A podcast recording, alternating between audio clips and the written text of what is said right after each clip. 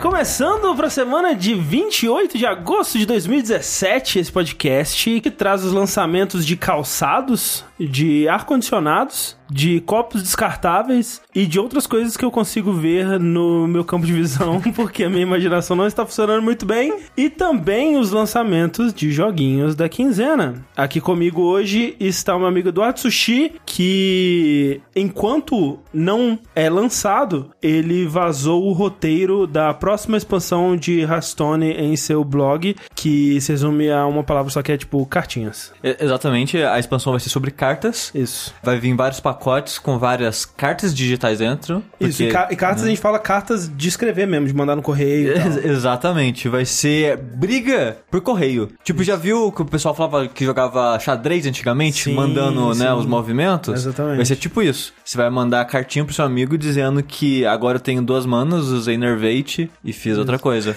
Caralho, xadrez pelo correio é o cúmulo da solidão mesmo, né, cara? É muito triste. ou, ou, cara, ou, na verdade, acho que quem faz isso é mais com amigos, né? Conhecidos, as pessoas não moram mais junto. Hoje em dia a gente tem o. WhatsApp, hoje tem, sei lá, tem Destiny pra você jogar, tem o. WoWzinho, tem LOLzinho. Pra você Meu- perder as amizades que você fez nesse tempo. Meu antigo sogro, ele tinha é, discussão de textão por e-mail. Que ele pegava um tema polêmico, mandava pro grupo de amigos dele assim por e-mail. E aí, o que, que vocês acham sobre esse tema? E aí vinha textão. E eles ficavam, tipo, Era meses. um fórum no e-mail. É. né? Mas faz tempo isso? Ah, ele ainda fazia quando eu tava casado, então uns 3, 4 anos atrás. Já, é, já não era mais tempo de e-mail. Que quem manda e-mail hoje em dia, Quem né? Não? manda Gente velha, gente velha os e-mails. E, junto comigo está Caio Correine, Eu. que ele vazou no blog dele a última temporada de Game of Thrones, sendo que ele nunca assistiu. Absurdo. Porque é uma fanficona, entendeu? Então a última temporada vai ser a fanfic que o Caio Correine escreveu sobre Escre- o que ele ouviu das pessoas falando Exatamente, sobre. escrito por mim. Aí vai ter o. Isso. Vai ter o. Me falaram que tinha alguma coisa assim. E. Aí agora ela pintou o cabelo de preto. E finalizando aqui nosso trio, nós temos André Campos. Sou eu. que vazou no seu blog o roteiro do primeiro Pokémon bom da história, que era feito em parceria com a Capcom, Isso. né, com um roteiro mais dark, em que os bichinhos comem os outros bichinhos, e é um Monster Hunter. Você tem que dar porrada no bicho e aí você pega a pele dele. Isso, e eu vou explorar também, quer dizer, e, isso, e esse jogo explora também as políticas sociais de Pokémon, que é algo que precisava ser explorado é, há muito tempo já, e eu quero saber quem é que lucra de verdade com essa indústria da guerra Pokémonal.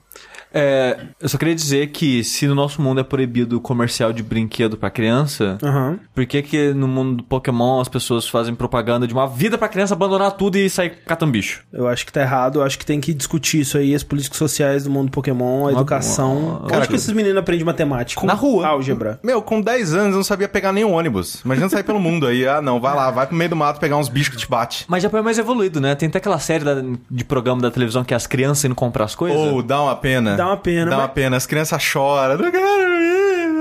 Cara, que é muito, muito bullying com a criança, pobre criança. Não, assim, e- elas estão sofrendo porque tem, sei lá, 7, 8 anos e a é, a mãe fala. Pega o ônibus e vai no mercado. e a criança, pelo amor de Deus, o que eu tô fazendo? Eu vou morrer. Mas é por isso também que as crianças com 10 anos de idade já faz tudo daqui a porra. É, fora que eles aprendem na escola e tal. Sim. Lembrando sempre que o Vértice é esse programa que agora é semanal, né? Esse que você está ouvindo agora é o programa de jogos, é os programas pares, sendo que os ímpares são os de notícias, né? A gente fez essa mudança já há algum tempo, algumas pessoas ainda estão confusas, espero que em breve elas não estejam mais. E é sempre bom lembrar também que esse programa só acontece porque vocês vão lá mês após mês e contribuem nas campanhas do Patreon e do Padrim, no patreon.com.br jogabilidade e no padrim.com.br jogabilidade. Agora, a pergunta é a seguinte, vocês acham que a gente deveria aqui e agora anunciar a data do Jogabilidade? Eita, rapaz. Tenho medo. Mas tem que anunciar. Tem que anunciar de um jeito. Olha só, dia 30 de setembro Ai, e meu 1 Jesus. de outubro, Sábado ou domingo. sábado e domingo, vai ser o Jogabilidade 2017. Mas como assim jogabilidade vai co- dois dias? É porque vai a ideia é começar na tarde de sábado e Isso. terminar na tarde de domingo, 24 Isso. horas de novo. 24 horas de streaming, a gente vai ter né, joguinhos, a gente vai ter convidados, a gente vai ter atrações especiais. Provavelmente a gente vai tentar fazer o sushi cozinhar de novo, a gente vai ter desafios, a gente vai ter novidades especialmente, né? As pessoas que Eita. estão querendo saber aí do novo jogabilideiro, né? Olha aí. É, vai ser anunciado nesse streaming. Mas a pergunta mesmo, André, é se tem pimenta. Então, aí eu não sei. Aí a pessoa vai ter que ligar pra descobrir se vai ter sushi vomitando. Olha só, se você perdeu ano passado, você perdeu tudo isso. Se eu vomitar esse ano, eu quero colocar uma lapela no pescoço de novo. Isso, para as pessoas ouvirem bem assim é. o barulho. Porque se não traumatizou aquela vez, vai traumatizar agora. Tem que ser. É porque assim, o segundo, o segundo ano, né, com 24 horas, a gente tem que dobrar o- os coisas. Então vai ser É, não. duas, Duas pimentas. Não, é, vai ser duas pimentas e não vai ser microfoninho de lapela, vai ser câmera de endoscopia. Isso. tipo, Isso. E você vai ter que vomitar pela boca e pelo cu ao mesmo tempo, assim. Exato. Mas aí chama cagar. Mas aí eu não consigo, né? É a mesma coisa. então, olha só, já libera esse horário na sua agenda aí, porque vai ser muito legal. A gente vai ter. A gente, a, a- a gente ainda tá num estágio que a gente ainda tá confirmando exatamente o que vai ter, mas a gente tá produzindo já as coisas. E eu aconselharia vocês a tentar ver ao vivo pelo menos um pouco. Sei que 24 horas é foda, ninguém É. vai ver inteiro. Mas tenta ver ao vivo que eu consegui, porque a gente quer arquivar os É, que nem streams. ano passado a gente queria. No ano passado, exatamente. No ano passado a gente queria, a ideia era arquivar, só que o YouTube zoou tudo e perdeu os vídeos tudo. Exatamente. Exato. Porque é impossível pra gente gravar localmente 24 horas de stream. A gente não tem HD pra isso. Exato. Mas a ideia então é que a gente vai esperar ele ficar arquivado no YouTube, baixar e, né, de alguma forma tentar salvar isso e não perder que nem a gente perdeu do ano passado. Exato. E há a possibilidade de talvez terem coisas que serão comercializadas É verdade. apenas Exclusivamente durante a duração do Jogabilidade. É. coisas... Eita. Uma peteca com o rosto do André. Exato. Será que é isso? Eu não sei. Exatamente. Então, assim, coisas exclusivas, coisas que nunca mais vão acontecer, vão acontecer nesse Jogabilidade, coisas que você nunca mais poderá ver ao vivo novamente na sua vida, e provavelmente mais uma partida de truco do André, que é o novo, É, a nova legal. modalidade. A gente, a gente vai criar outra meta pro André beber de novo. Exatamente, caralho. Nossa, é verdade. Mas agora, assim, é assim, segundo ano tem que... Agora não, tem que agora é pa- pitu. Não, agora é. É. sem cerveja, é só pitu. Agora tem que passar mal de verdade, porque Nossa eu só fiquei meio assim, né? Meio Quem alegre. vomita esse ano é o André. Nossa senhora. É, Vou cuidar ver. que ninguém beba, não. Vamos ver, dia 30 de setembro e 1 de outubro, Jogabilidade 2017. A gente vai, obviamente, divulgar os links quando a gente possuí-los, mas fica aí o aviso. Pra começar o vértice de hoje, André, eu quero falar de um jogo que eu não quero falar muito, mas que eu tô gostando pra caralho, que é o Yakuza Kiwami. Olha aí. Eu havia comentado no Twitter já há um tempo atrás que, tipo, caralho, tô jogando um jogo que tá muito foda, tá muito legal, tô animado, não sei o que lá. E a gente não pode falar o que que a gente tá jogando, né? Mas só que eh, as pessoas ficavam, ah, meu Deus, o que você tá jogando, você tá gostando tanto. Pronto, tá aí. É. Yakuza Kiwami, é, que é o remake do primeiro Yakuza que saiu pra PS2 em 2005. É, o ano passado saiu no Japão pra PS3 e PS4. E essa semana da gravação tá saindo no ocidente a versão né, americana do Kiwami. Você diria, Chico, que ele é um jogo tão bom que ele faz com que eu ame? Eu tava vendo essa vindo. A piada é ruim, André, mas é verdade. Olha aí. Porque assim, eu não joguei o Yakuza Zero todo, apesar que eu tinha gostado bastante do que eu tinha visto do Yakuza Zero, porque muita gente tava falando que apesar dele ser um prequel e, tipo, funciona você jogar ele primeiro, porque a história tá começando ali, Uhum. mas você perde muita coisa, muita referência, muita coisa que eles trazem de volta pra fã da série no prequel. É, é, é um. É, é tipo, mas não tão extremo assim, o Metal Gear Solid 3, né? Que Sim. ele, teoricamente, se passa antes do Metal Gear Solid 1, 2 e, e tudo mais. Só que o ideal é você jogar um e dois antes, porque né, ele vai referenciar muita coisa que você viu lá e, e é muito mais legal você jogar tendo esse contexto. Exato, então eu meio que abandonei o zero de propósito, porque eu pensei, eventualmente eu vou jogar. Porque, né, coisa do nosso backstage, você tinha comprado o Yakuza 1 de PS2 original, Sim. porque a gente queria fazer durabilidade que você ia jogar ele inteiro, né? É, porque o Kiwami ele já tinha sido anunciado, já, já tinha saído até pro, Japão. No, no Japão. Só que Yakuza é uma série que ela demora muito, né? Ela- pelo menos agora ela, ela parece que tá vindo mais rápido. né? O 6 tá vindo aí com uma certa. Um ano. É, com um ano o de que eu amo e o diferença. 6 estão vindo com um ano de diferença. É, porque por um tempo parecia que o Kiwami não ia vir, sabe? Então eu falei, ah, foda-se, não vou esperar essa merda que nunca vai, vai chegar, vamos lá. E pra minha sorte, né, o Kiwami acabou saindo aqui e eu tô jogando ele. E, cara, é muito bom. Eu acho que o Zero, do que eu joguei do Zero, pelo menos, era melhor do que o Kiwami, que o primeiro, o que seja. Mas ainda assim é muito bom, cara. O estilo de história que ele conta, a maneira que ele conta a história dele, os personagens, não é o que a gente tá acostumado a ver em jogos Hum, daqui, é, sabe? exato. Não é o que a gente tá acostumado a ver, tipo, em qualquer mídia ocidental, sabe? A maneira que ele conta as coisas. É uma parada muito japonesa, muito característica deles. Sim. E é E- muito interessante. E mesmo em coisas japonesas, né? A gente tá mais acostumado a anime, né? A gente não Sim. tem. é, raramente a gente tem um jogo que representa a vida real mesmo. Porque, Né, assim, um, um, pra quem não conhece, né, o Yakuza, ele é um jogo sobre a, a máfia japonesa, né? Como o nome se já esperaria. Mas ele é contado de uma maneira. Não é GTA, é mais um Shemui mesmo. Sim. Que você passa o cotidiano daquele personagem. Você tem o bairro, né, que o jogo se passa, que é Kamurocho, uma parada assim. Kamurocho, isso. Que é um bairro de Tóquio, uma região de Tóquio. Eles, chamam, eles falam town, mas não é uma cidade, né? É só um, um bairro, né? Uma região da cidade de Tóquio. Que é tipo uma região, tipo, como se fosse Augusta em São Paulo, só que 10 vezes o tamanho. Sim, sim. Um- É um bairro inteiro só daquilo, sabe? De bastante bar, bastante Vida balada, boêmia. vida boêmia e boate. E você acompanha durante o jogo o dia a dia do Kiryu, que no começo do jogo você é preso e você passa 10 anos na prisão. E quando você sai da prisão, quer dizer, no tempo que você ainda tá preso, você é expulso da Yakuza. Eles só não te matam, porque você tem um cara, um amigo de nível alto que ele te protegeu e eles não te executaram, né? Eles só te expulsaram da Yakuza. E você sai da prisão 10 anos depois, sem ser um Yakuza mais, sendo um civil agora, e se depara com uma trama bizarra que muita coisa mudou nesses 10 anos e o jogo acaba se tornando basicamente uma história de vingança. E, cara, ele vende muito bem a história de vingança dele. Eu, quando eu saí da prisão e deram as revelações e as coisas, eu, cara, eu quero muito encher esse filho da puta de porrada. Sim. E o jogo ele vai mostrando a transformação desse cara que você quer, quer vingar, quer se vingar. E é muito bom, cara. A, a história, ela começa a ter uma barriga mais ou menos no meio, mas de modo geral é uma narrativa muito boa. Que eu não tava comentando, é uma parada muito japonesa de. O estilo de jogo, o estilo da narrativa do jogo é inspirado nos filmes de Yakuza. Que é um gênero de filme tipo faroeste, tinha pra gente. Lá tinha um gênero de Yakuza. Que, cara, eu não fazia ideia, mas existia desde a época do cinema mudo. É um dos primeiros estilos de cinema japoneses, assim, é esse estilo de filme de Yakuza. E é engraçado que parece um pouco com do jogo, porque o personagem que você joga, ele é um Yakuza, ele é um criminoso, ele é um mafioso, era pelo menos, mas ele é tido como um bonzinho da história. Você salva pessoas na rua, porque, tipo, ah, você vê gangue, tipo, espancando pessoa no chão ou querendo abusar de uma mulher. E você pode intervir, salvar a pessoa. Aham. É, você faz várias coisas boas, assim, ao longo da cidade, proteger pessoas e tal. E essa ideia é meio Robin Hood. E era o que o gênero começou nos anos 20 e 30. Que os Yakuzas, que na verdade na época na- a gangue, a, a máfia não chamava Yakuza, tinha outro nome, mas a mesma coisa. As histórias eram sobre pessoas criminosas que ajudavam o povo. É que tem muito dessa coisa de tipo, tem os criminosos, mas entre os criminosos tem um grupo que, tudo bem, ele tá te cobrando proteção e tudo mais, mas no, no fundo ele tá te protegendo de algo pior, entendeu? É, é a gangue boazinha que não vende droga, que não.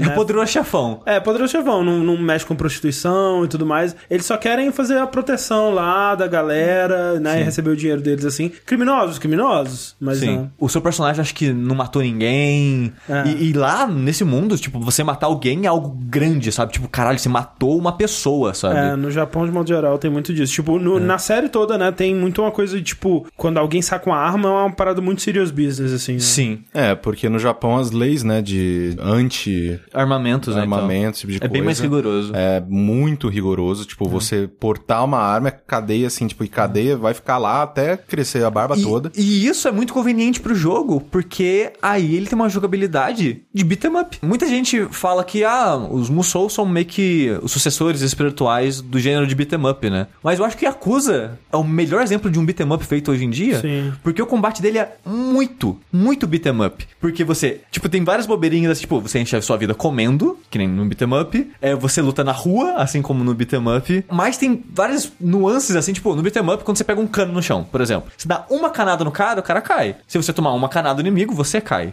E a mesma dinâmica, sabe? Se, se você ou seu inimigo tem uma arma, depende do tamanho do inimigo e tal, você acerta ele, ele cai, tipo uma facada. Se você tomar facada, você cai no chão. Tipo um beat'em up. E é chato pra caralho, igual beat'em up, sabe? Você fica caindo, caindo, caindo. Quando o cara tem arma de fogo no combate, é terrível. Fica muito chato. Porque Você toma um tiro, aí você cai no chão. Aí você fica esmagando X pra levantar. Só um cara fica batendo você enquanto você tá no chão. Aí você levanta, o cara tira você de novo. É muito chato igual beat'em up. É, esses aspectos, assim. Mas, de modo geral, é bem divertido o combate do jogo. Ele tem um momento ou outro, assim, que eu acho que fica meio, meio chato. Mas é bem divertido, né? O combate ele tem quatro estilos. Você tem o Brawler, que é um estilo mais mediano. O Rush, que é um estilo que é focado mais em rapidez, não causa muito dano, você é bem rápido. Tem o Beast, que você é lentão e causa mais dano. E por aí vai indo. E o tempo a tempo do jogo, né? Você tá nessa missão que eu comentei, mas você tem todo esse bairro pra você meio que fazer o que quiser. Essa é uma parte bem Shemui, né? Que você pode ir nas É, lojinhas, é, de comprar mo- coisa. De modo geral, esse jogo ele parece muito um Shenmue, só que é uma evolução, um sucessor espiritual É, mesmo do quando Shenmue. ele lançou, ele foi. é, Era bem assim que a mídia tava falando dele, é o sucessor espiritual e tudo mais. É, e eu acho até melhor que Shenmue. Não, porra. Porque ele faz. Ele facilita mais coisas da sua vida. Tipo, cara, metade do Shenmue é andar na rua pedindo, perguntando coisa pro povo na rua, sabe? Nesse jogo não tem tanto disso, pelo menos. Você tem a parte interessante do Shenmue, que é essa parada do dia a dia, que você.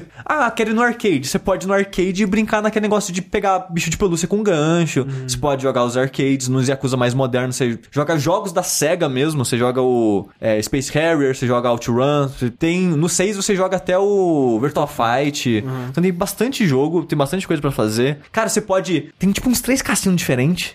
Tipo, aí você pode jogar Blackjack, você pode jogar poker, você pode jogar dardo, bilhar, bate- arremessar negócio de beisebol, você pode jogar boliche, você pode cantar no karaokê, você pode ir naqueles, é, naqueles bares de hostess, que você vai ficar conversando com a menina, aí você vai ganhando, conforme você vai frequentando lá, você vai ganhando mais carisma com a menina até um ponto que ela aceita sair com você fora do lugar. Isso é algo que eu joguei bastante da versão do PlayStation 2, né? Há bastante tempo atrás. E ela foi o, o, o primeiro Yakuza foi o primeiro jogo que foi localizado, né? E eu tava até lembrando que, tipo, era um cast mó gigantesco, assim, tipo, era, era cheio de gente famosa, né? Pra quem conhece a série, o, o Majima, né? Que é o, o rival do, do protagonista, ele era dublado pelo Mark Hamill, né? Essas coisas assim. E nessa localização eles tiraram muita coisa também que, ah, isso aqui o pessoal do ocidente não vai entender, né? E tudo mais. E uma das coisas era os os Hostess Ah, eles Clubs, né? tiraram? É. É assim, um- uma das coisas que eu gosto no Yakuza é exatamente ele ter essas paradas que a gente não tá acostumado Exato, a ter aqui. aham. Parte da minha diversão, pelo menos enquanto eu jogo esse jogo, é ver o universo japonês, digamos assim, porque. Cara, tem um autorama. E as pessoas, tipo, vendem como se fosse a coisa mais incrível do mundo no jogo, sabe? No tipo, Kiwami tem? No Kiwami tem. Ah, porque no Zero também tem. É, e eles até citam um pouco do Zero no Kiwami, porque quando você vai na, no negócio de autorama do Kiwami, tinha que você encontra o pessoal que você conhecia do Zero e eles falam, porra, o campeão de 17 anos atrás tá de volta, não sei o que lá. E, e é, é bem legalzinho Eu acho que detalhes. isso é coisas que eles trouxeram do Zero Sim, mesmo. eu, é, eu acho que tem muita coisa. Eu não joguei, né, o 2, de- o Yakuza 1 de PS2, mas tem muita coisa que referencia o Zero, então acho que eles fizeram um re- em retrospecto? Retroativo, é? Uma das melhores mudanças que eles trouxeram pra esse remake é o fluir do jogo, assim, no, no quesito da batalha, né? Porque no de PS2, quando você encontrava um inimigo na rua, era tipo RPG, assim. Você encontrava, ele encostava em você, ia pra uma tela de load, mostrava quem que você tava enfrentando, assim, na tela de load. Aí cortava pra você numa arenazinha com o cara, aí você enfrentava o cara e dava load de volta pro mundo e É tal. mais ou menos assim ainda, só que mais rápido. Porque você tá andando na rua, aí tem uns capanga na calçada e fala, ô, ô, vem aqui. Aí eles correm atrás de você, se eles encostarem em você, começa a luta. Mas é que nem no Zero, não é? Como é que é no zero? Ah, tipo, os caras chegam, aparece o nome deles assim e começa a Sim, luta. exato. Mas tem quando- load. É, tem load quando termina a luta. Ah, mas é aquela tela, né? Sim, dá, dá- assim. dá um slow motion de uns 5 segundos assim Não, e mas volta isso, pro jogo. Isso nem conta, cara. Tipo, é, muito tranquilo. É Ah, sim, mas bem- dá, dá um pouquinho da sensação de ser fora do jogo. Uhum. Mas eles fazem a barreira invisível de uma maneira interessante, que quando começa a briga, o povo da rua cerca. Sim. Então essa vira a arena, né? Onde o pessoal tá, tipo, assistindo vocês a lutarem. Uhum. Mas assim, funciona, não é absurdo, não incomoda. E, tipo, incomoda porque é muito, cara. É muito maluco na rua te parando, cara. E eu queria que fosse um pouco menos. Mas assim, o jogo, eu tô gostando pra caralho dele. Eu vou parar de falar um pouco dele, porque senão eu vou falar demais, eu vou perder o tesão e eu quero fazer um veredito dele.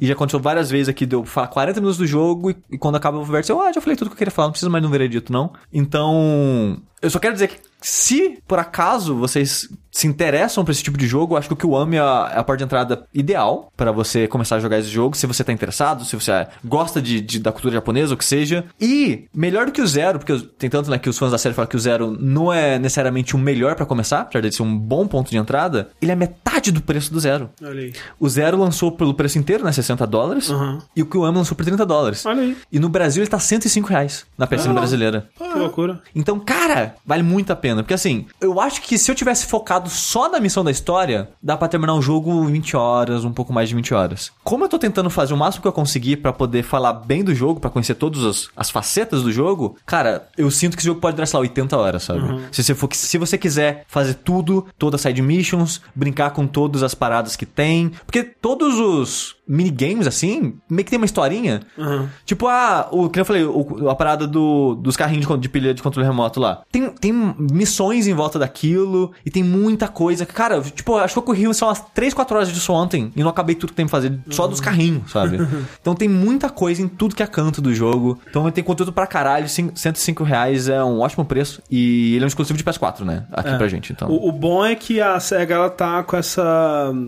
Ela tá nessa jornada aí de trazer esses jogos pra cá, né? E de tornar eles mais acessíveis, né? Porque eles já anunciaram o remake do Yakuza 2, que é o, atualmente é o mais difícil de jogar, porque ele saiu no ocidente, né? Uma versão é, legendada dele, né? Ele não foi dublado. Mas é uma, é- é uma- Saiu numa tiragem muito baixa e é muito difícil de encontrar hoje em dia, né? De métodos legais e tudo mais. A- Assim, o, todos os outros Yakuza não tem dublagem em inglês, né? Se eu não me engano. É, o, só o primeiro que teve. E, mas eu gosto disso. Ah. Funciona com que eles estão. Com, Eu prefiro, com que a né? experiência faz parte da experiência, né? bem Do melhor, Yakuza e tal. E, cara, por favor, compra esse jogo, cara. Fa- Fala pra SEGA que, que, que tem público pra Yakuza no Ocidente, porque é uma série que eu tô descobrindo que eu gosto muito e eu gostaria de, de ter tudo. Cara, vai sair Yakuza do Hokuto no Ken, cara. Vai. Por favor, traz pro Ocidente, cara. É, tinha que trazer o medieval lá, do, do samurai, tinha que trazer todos os Yakuza, É, cara. Yakuza, cara, o que o Homem 2 tem que vir também, velho. É, por favor. Então, por favor, é, preencham aqui a, a SEGA tá fazendo meio que um, um survey, né? Fazendo um questionário de ah, você se interessa pelos jogos, o quanto você. O quão animado você tá pelos próximos Sim. jogos. Então, vou colocar o link aqui na descrição do podcast. Só Todo por, mundo né? preenche lá, eu preenchi. Preenche lá, coloca cinco hype em tudo, por favor. Eu, Né? não, eu não coloquei rap no celular, não. eu, eu também não. E preenche lá e fala que você quer Binary é, Domain 2. É que é do mesmo pessoal e é muito bom também. É bom, Big Bowl. E acabou num, num cliffhanger do caralho. É mesmo, tinha, era pra ter dois e não teve. Que tristeza. Yakuza Kiwami. Já que estamos no Japão, Corraine, tem um, um carinha muito simpático que veio do Japão também. E ele veio para conquistar nossos corações. É, ele veio do Japão, mas ele é italiano, né? Que tá ali perto do quê? Da França. E ele tá do lado das pessoas de barba que chora na E3. Tá. E são fofinhos. Vamos falar agora de Mario Plus Rabbids Kingdom Battle. Isso. É, eu sempre esqueço o Kingdom Battle, porque eu sempre chamo ele de Mario XCOM, e aí eu esqueci o nome dele de verdade. Cara, o nome dele tinha que ser Mario XCOM. Eles tinham que ter licenciado XCOM. É, exatamente, só pra usar isso. Mas então, o Mario XCOM, ele é um jogo que ele é, ele é muito bizarro, né? Porque, tipo, vamos voltar e vamos trazer a memória das pessoas pra contextualizar os negócios. Havia esses rumores de que a, Ubisoft tava querendo fazer de qualquer jeito, tudo quanto é jeito, um, né, um, um crossover do Mario e dos Rabbids. Que, pra quem não sabe, os Rabbids são... Eles começaram como inimigos do Rayman, e aí eles acabaram é, caindo nas graças de um público específico e recebendo suas próprias, sua própria série, principalmente de minigames e jogos, né, party pra Aí, crianças. aí- aí tipo de teve coisa. animação e teve um monte de coisa. né? Animação, esse tipo de coisa. É meio que, tipo, é os Minions antes dos Minions, né? É, tipo, realmente é a parada dos Minions, que, tipo, se a Ubisoft tivesse sabido fazer o marketing deles de uma forma mais agressiva ou mais esperta, inteligente, talvez, não sei realmente o que rolou, porque o que os Minions são hoje em dia é exatamente o que os Rabbids eram. Não, tipo, exa exatamente, assim, tipo, os Rabbids são... Cara, é, é muito plágio, cara, tipo, é, é ridículo até. É. Tipo, porque os Rabbids, eles são, né, babacas, eles ficam zoando um com os outros, eles constroem coisas que é exatamente o que os Minions fazem, eles não falam também, igual os Minions. Eles gostam de se vestir das coisas, imitar coisas. Igual os Minions. Ah. Tipo, é exatamente os Minions, só que bonitinhos ao invés daquele design horrível amarelo. Nossa Eu, senhora. assim, eu nunca consumi nada, nada de Rabbids. Mas eu tô. No jogo, do pouco que eu joguei, eles têm um carisma, sabe? Tem um carisma. É, Não, é- e, e assim, né, já falando assim, nesse jogo especificamente, eles são usados. A, a parte deles gritando, ah, fazendo coisa absurda, comédia pastelão, três patetas, é usado com certa parcimônia, enquanto Sim. que em outros jogos era uma coisa muito na Era sua o tempo cara, todo. exagerado, meu Deus. É. E Então, é, havia, né, esse rumor de que iria rolar esse crossover. E aí, um pouco antes da E3, vazou o plano de marketing dos caras. Foi muito engraçado, cara. Que tipo, vazou. Ah, não, porque primeiro a gente vai lançar o negócio, vai ter anúncio bombástico na E3, aí vai ter esses trailers, aí vai ter. ah, tipo, o plano de marketing, que é um troço extremamente interno, sabe, da empresa, vazou. Mas o engraçado é que, com esse plano de marketing, tudo que a gente sabia era um jogo com Mario e Rabbids e que o Mario usaria uma arma. Exato. E, cara, juntando essas duas combinações, que é Mario e arma e Mario e Rabbids, todo mundo ficou, cara, que, que tá acontecendo? O que, É que a Ubisoft tá fazendo? No começo, quando surgiram os rumores, pensou, ah, vai ser um jogo de minigame, vai ser tipo um Mario Party, assim. Exato. Um jogo bem aleatório. Só pra, tipo, ah, mais um jogo da Ubisoft pra lançar junto com o novo console pra ganhar dinheiro fácil. Exatamente. E aí veio a E3, né? Que durante a conferência da Ubisoft, Miyamoto foi pro palco, né? Ele e o. Yves Guillemot Foi, foi- foi muito bonitinho os dois juntinhos, cara. conversando e tal, não sei o que tem. E o Miyamoto falando que, né, ele, ele, ele tinha visto o jogo, ele tinha gostado muito, dava pra perceber o carinho na produção, nananã, aí teve, né, o diretor chorando, nananã, e aí todo mundo, ó. aí a gente viu o jogo, e parecia interessantíssimo. Sim. Parecia, tipo, com um carisma bem bacana. E era XCOM, cara, é uma área XCOM, por isso que ele tem uma arma na mão, caralho. É, e, cara, mas ninguém esperava Não. que o jogo fosse ser um jogo de estratégia, velho. Tipo, tu, não faz ideia, esse jogo não faz sentido nenhum. Nenhum, assim, tipo, nada. Cara, não faz sentido ser o Mario com Rabbids, não faz sentido ser o Mario estratégia, tipo, nada faz sentido. De qualquer forma, né? Aí ele entrou no radar de todo mundo, todo mundo ficou animado, falou, porra, tá, tá aí, eu quero ver qual é. Só que eu ainda tava naquele ponto. Cara, foi a coisa mais impressionante que eu vi no E3. Eu quero muito jogar isso, mas a minha expectativa pra ele é que seja um jogo ok. É, eu realmente tava assim, será? Será que vai? Eu não É. sei se vai. Não, cara, eu tava muito animado. Tanto que eu falei pra vocês, eu queria comprar um Switch por causa Sim, dele. sim. Porque assim, não que eu ia jogar só ele. Sim, ia jogar mas, Evo. É, mas ele foi o primeiro jogo que o filme pensou, cara, tá começando a sair jogo foda pro Switch, eu preciso desse console, Sim, sabe? mas eu, eu ainda tava meio ressabiado de tipo, cara, sei lá, tem Mario nas Olimpíadas que é uma bosta, sabe? É, ou, ou então assim, sabe, podia ser muito tipo, ok, é um jogo de estratégia, mas vai ser bem destilado pra criança, tipo, Sim, dumb down e dumb tal. down e, e de uma forma que não vai ter, vai ser super fácil, não vai É. ter possibilidade de estratégias interessantes, né? E aí, essa semana, né, a gente recebeu o jogo é, um pouquinho antes do lançamento. Ele sai, né, no dia dessa gravação, que é na terça-feira. E eu acho que foi uma das maiores surpresas que eu já tive, porque eu não tô gostando dele, eu tô amando esse jogo. Tipo, ontem eu tava jogando assim, tipo, eu, eu parei de trabalhar, sei lá, umas duas, três da manhã. Eu falei, não, vou jogar um pouquinho, depois eu vou dar o switch pro sushi e vou dormir cedo tal. E eu tava jogando tal, e aí eu, depois do, do boss do primeiro mundo, eu, nossa, né, joguei uma meia horinha. Foram quatro horas direto, tipo, era seis da manhã, cinco da manhã, sei lá. E tipo, e eu não vi passar, assim, foi um negócio inacreditável. E o humor dele, né, que nem o, né, o André tava falando, tipo, ah, dos rabbits, desse negócio, tipo, de gritar, de ser humor pastelão e tudo mais, é muito bem utilizado. Ele tem um tom que é on point, assim. Porque o que que acontece? Inclusive, ele- eles, eles até que elaboram um setting de uma maneira Sim. bem bacana, né? Porque tem uma inventora, tal, que ela cria um, um artefato lá, um visor, que ela consegue mesclar coisas só olhando pra elas É. e processando aquela É, informação. Essa, essa- esse visor bizarro, ele escaneia as coisas e de alguma maneira ele solta um raio que funde elas. Exato. Então, tipo, ela começa olhando pra uma flor e pra uma lâmpada, ela olha, tipo, pum, aí a, a, a flor vira uma flor lâmpada que emite luz e tal. Detalhe importante, essa inventora ela é fã da Nintendo e tem vários posters da Nintendo É, e sim, bonecos sim. do Mario. É, o papel de parede é a primeira fase do Mario. É, então. amiibo e tal. Aí, de alguma forma, os Rabs chegam naquela máquina de lavar louca deles, que eles viajam um tempo e tal, isso já acontece em outros jogos. E eles chegam e começam a zoar toda a casa da menina. Nossa, se eu fosse ela, eu ia ficar tão puta, cara. Mas você che- você chega, não tem invenção e do- cagar no chão da tua casa, cara. Nossa, que raiva, velho.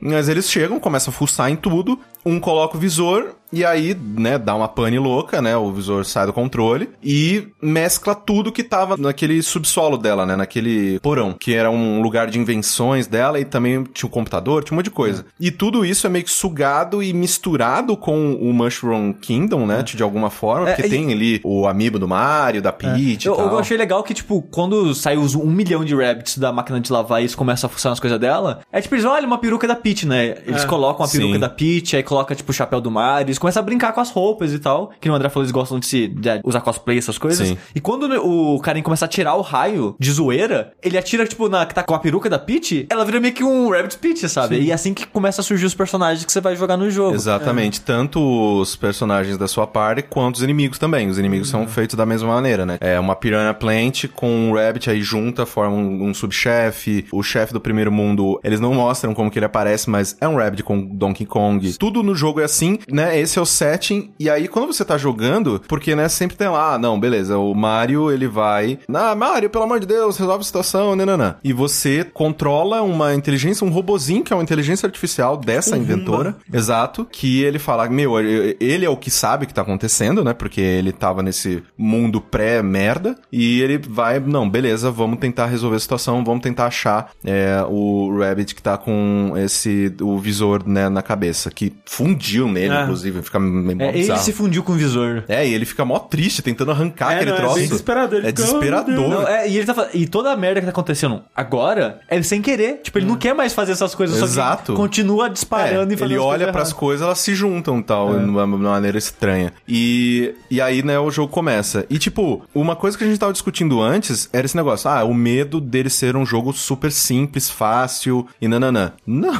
Não, cara, não.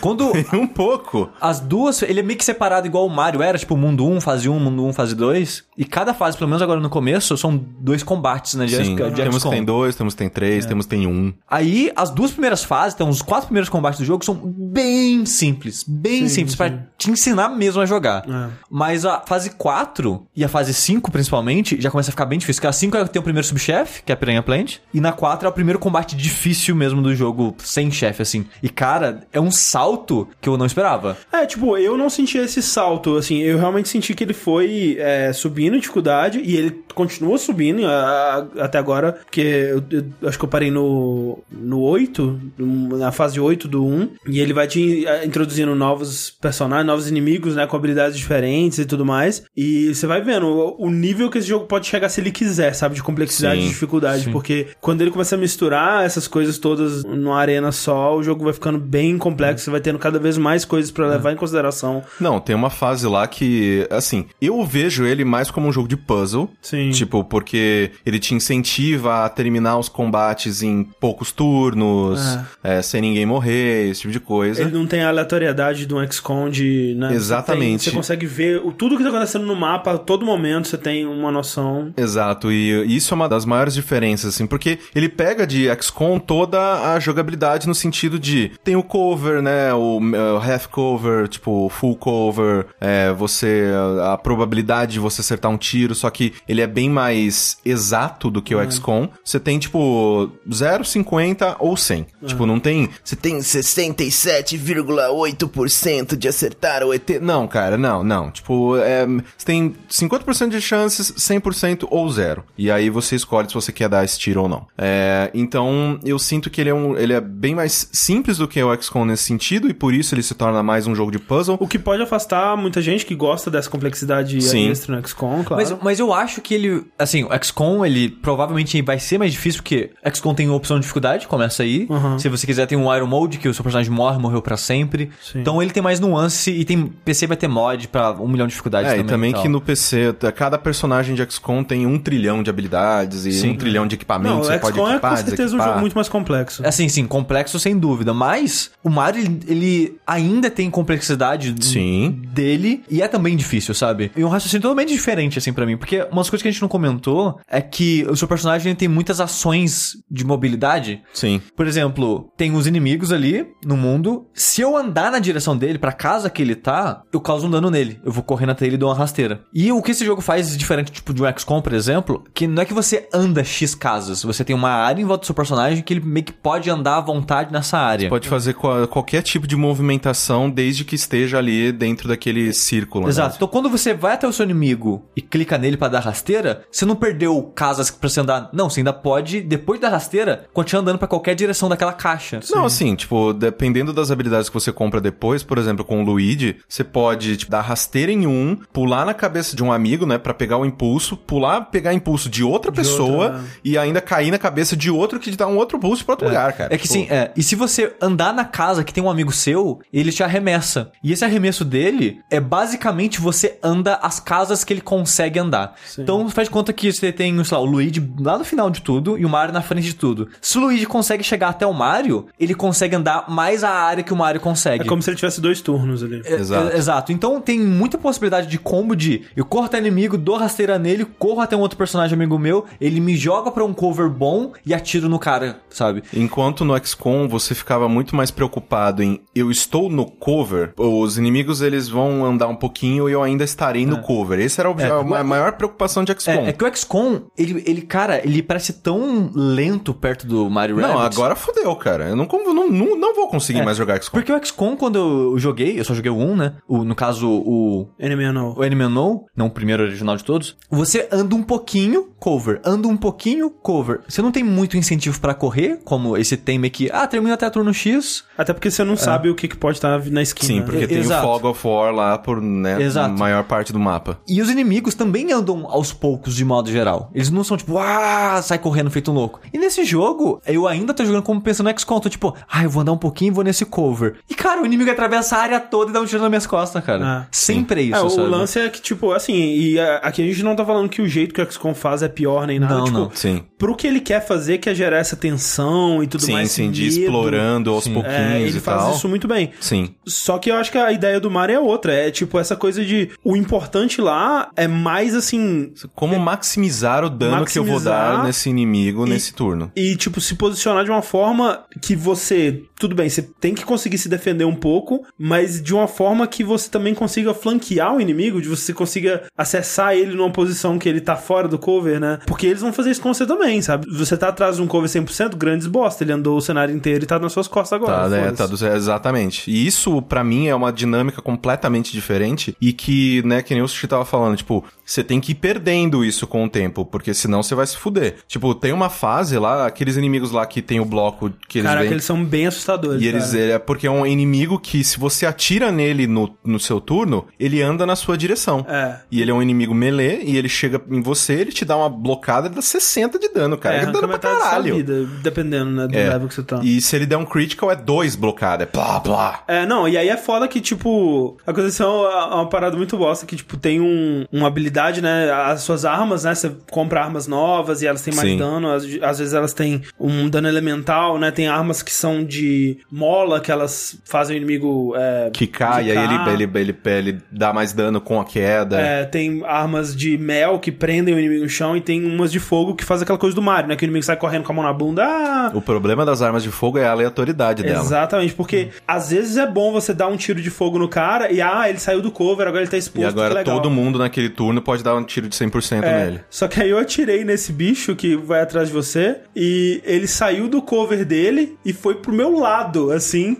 Dois deles foram pro meu lado e tomei duas na cara, o, assim. o bom morri. também do de fogo é que acerta o inimigo que estiver próximo. É, Dá- Dá exato. meio que uma explosãozinha. E foi o que me fudeu. Nesse caso, todas as coisas que o fogo faz que eu tava achando ótimo antes me fuderam. É, tem um de. E uma coisa interessante também é que eles começam a colocar é, paradas que acontecem só naquele terreno. Tipo o, o Chomp Chomp, como que é o. É, Chain Chomp, né? Chain Chomp? É. Que, né, aquela bola de metal, né? Tipo, Que é tipo um cachorrinho na corrente. Que é um cachorro na corrente, que ele tá largado no meio do cenário. É. E foda-se. E o inimigo ou o seu personagem que tiver mais perto dele Isso. naquele, naquele turno, ele vai dar uma mordida. Isso é bem legal, cara. Eu, eu espero que ele tenha mais coisas Não, assim. tem uma parte lá que, longo. tipo, que ele coloca vários desses inimigos da, do bloco e um chomp. E, tipo, se vira aí. É porque é. e eu, meu bem- Deus do céu, o que, que eu vou fazer nessa porra dessa fase, cara? Porque realmente, tipo, quando termina o turno, é, s- é, quando termina o seu turno, né, o, o Chain Chomp ele ataca quem estiver mais próximo.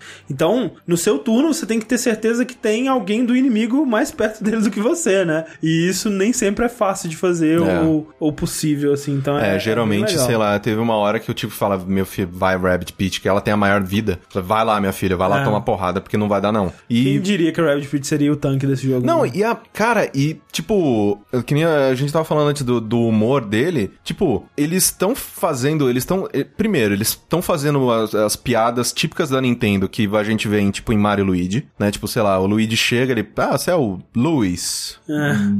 Lá, tipo. E tem, assim, o- piadas que a Nintendo provavelmente não faria, que é, por exemplo, o... o- eles têm a habilidade de- que é tipo Overwatch, né, do Sim.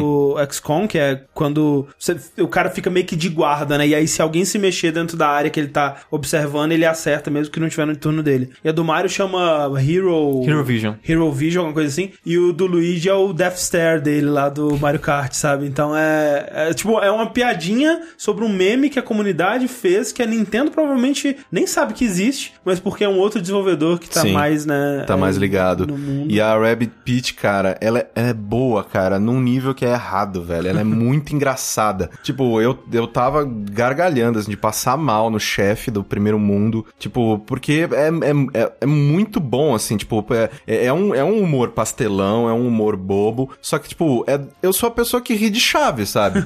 então, pra mim, tá muito perfeito, assim, tipo, eles estão acertando, né, tipo, toda hora no humor. É o Luigi, quando ele chega, ele quer ser amigo de todo mundo e, tipo, os Rabbits, tipo, foda-se, sai, sai daqui. E é, é muito bom, tá Eu muito gosto bacana até muito agora. do jeito que a, a Rabbit Peach ela encosta no cover. Sim. Que ela fica apoiadinha fazendo pose assim no cover. Isso é muito Isso engraçado. é muito bom, cara. E, É. e, assim, eu acabei de começar o segundo mundo, vocês ainda estão no primeiro, né? Tipo, é, finalizando o primeiro. é. E, tipo, agora que abriu as habilidades secundárias pra mim, né? Que eu comprei as habilidades secundárias, porque abriu a árvore de, de evolução dos, do- dos personagens. E isso já implementou uma outra, tipo, é, é, camada de complexidade, porque, tipo. É um daqueles jogos que, tipo, você vai vendo a skill tree e você quer tudo, cara. Tudo que tem lá. Cara, se eu conseguir essa habilidade, é um game changer, assim. Sim. Você, você fica querendo jogar mais pra ganhar mais level, pra ficar melhor e, e desbloqueando essas habilidades. É, Sim, é bem. e, é tipo, bem maneiro. e tem arma, diversas armas pra todo mundo. E Tipo, tem bastante personagem ainda, né? Porque a gente só. Vão li- ser oito personagens. É, né? a gente só liberou o Luigi, né? Porque a gente começa Sim. com o Mario normal, o Rabbid Luigi e a Rabbid Peach, né? E o Mario é o único que não pode sair do, do, do Sim, sua ele é o party, né? líder Ele é o da sua líder. party. E aí, eventualmente, você completando, acho que quando você termina o, o chefe da Piranha Plant lá, você libera o Luigi. Luigi é um sniper, cara! Então tem Mario, Luigi, Peach e Yoshi e a versão Rabbid de cada De um todos deles. eles, Então exatamente. no final vai ter oito personagens. É, me falaram que o Rabbit Mario também é muito bom, eu quero muito achar ele. Eu tô adorando o jogo. Uhum. Eu Tô também, Gostando, assim, demais dele. De um jeito que não quero trabalhar, quero jogar essa porra. Eu gosto de, de Tactics, assim, mas eu sinto que eu não sou muito bom é, nos mais complexos, assim, que eu, eu chego a um ponto que o jogo ele fica complexo demais e talvez isso aconteça com esse, não sei, vamos ver. Mas eu gosto dessa simplicidade dele, eu gosto da progressão dele, que, tipo, você tá explorando o mundo, né? E no mundo tem coisinhas pra você fazer, coisas pra você achar. Uhum. Tem uns, uns puzzlezinhos de, de apertar botão que E- são bonitinhos. E eu acho divertido ter esse respiro entre os combates é. com essa exploração e puzzlezinhos e tal. Sim, é, tem até umas vinhetinhas assim, você olha uns objetos no cenário, aí tem sempre um rabbit fazendo alguma besteira lá e tal. Eles fazem piada com merda, tipo, é bizarro. Tem, uma, privada gigante, É, né? tem um Rabbit cagando numa privada gigante. E aí, quando você vê umas bandeirinhas e você atravessa, você tá no combate, né? Uhum. E aí, quando você sai disso, mais um pouco. Então, tem essa, essa coisa de, tipo, você tá sempre seguindo em frente, você não para, ok, terminei a batalha, agora vamos voltar para a base, pesquisar coisas e tal. Essa parte, começar uma nova batalha nesses jogos, assim, me dá um certo receio. Eu não sei, é uma coisa que. Fica- É um princípio, bloqueio na minha cabeça. É, mas é, é medo, né? Que o jogo é, É. difícil, você, caralho, Exato. vai que eu fiz uma coisa errada, vai que eu pesquisei algo errado, fiz a equipe errada, vou chegar aqui Ah, não, e tipo, vai morrer. XCOM era aquele negócio, cara, não construir, sei lá, as te... como que é o negócio lá? Que você tinha que construir um monte ao redor do planeta, que... Como que é o nome daquele negócio? Satélite. Relay, Satélite, é. relay, essas coisas. Tipo, ah, não construí o suficiente, por isso eu perdi. Não, não tem como vencer nessa essa campanha, vou ter que começar outra. Não, cara, porra! Mas, é, Mario Plus Rabbids, é, Kindle Battle, é um... Só pra Switch. Só, pro Switch, e, né, 60 dólares. É, jogaço, jogaço, Jogaço, jogaço, jogaço. jogaço. Cara, é, É, se você tem Switch, cara, por favor. não, se você tem Switch, tipo, ele é mais obrigatório que Zelda. Que isso, que absurdo. Eu gostei mais, só, né? Que não, aí Na não. cara né? de vocês. Aí não, né, gente? Vamos lá, vamos falar a verdade aqui, né, gente? Vocês estão loucos aí, gente. melhor que Zelda. Eu discordo. Falando em Zelda, um jogo que eu joguei semana passada foi uma experiência apaixonante e que me lembrou como eu gosto dessa série, como eu gosto desse tipo de jogo, e até recuperou um pouco das minhas esperanças pra ela, assim, no futuro, porque era uma série que eu, pra mim, se pudesse, já tinha acabado já, Você tá e falando- já foda-se. Você tá falando de Zelda ainda? Não, tô falando de um jogo que eu joguei. Era uma piada, então. Ok, desculpa. E com esse novo jogo eu consigo ver um futuro possível e interessante pra ela, que é Uncharted. Olha lá. Porque Uncharted 4, né, saiu em 2016 e encerrou as aventuras do Nathan Drake de uma forma bem definitiva, né? Eu acho que se eles quiserem continuar, fazer um novo Uncharted com Nathan Drake, ou vai ser uma parada bem diferente, bem diferente, Ou prequel. ou prequel, ou, ou eles vão ter que, sabe, Não usa mais ele, parada, não- não, não- precisa, não- sabe? É, não precisa, sabe? É, é estragar. bem decepcionante. É, estragar um final muito bom, cara. É. Só que, né, ao longo desses quatro jogos, uma coisa que eles fizeram, né, que fez a gente se importar bastante com o Uncharted 4 foi que eles criaram esse universo, né, e, e cheio de personagens cativantes e carismáticos e sempre me pareceu que seria uma boa ideia explorar é, esses personagens, né, essas histórias secundárias e tal. A gente sempre fala, porra, um jogo do Sully jovem, né, que seria que da hora que seria e tal. E aqui eles meio que fizeram fizeram isso, né? Só que eles foram pra personagens ainda mais secundários. E assim, a Naughty Dog, atualmente, a gente sabe que a equipe principal dela tá desenvolvendo The Last of Us 2. Ou não, né? Tal- Talvez não seja a equipe principal, talvez a equipe principal esteja trabalhando em outra coisa que a gente ainda não sabe. Uncharted 5.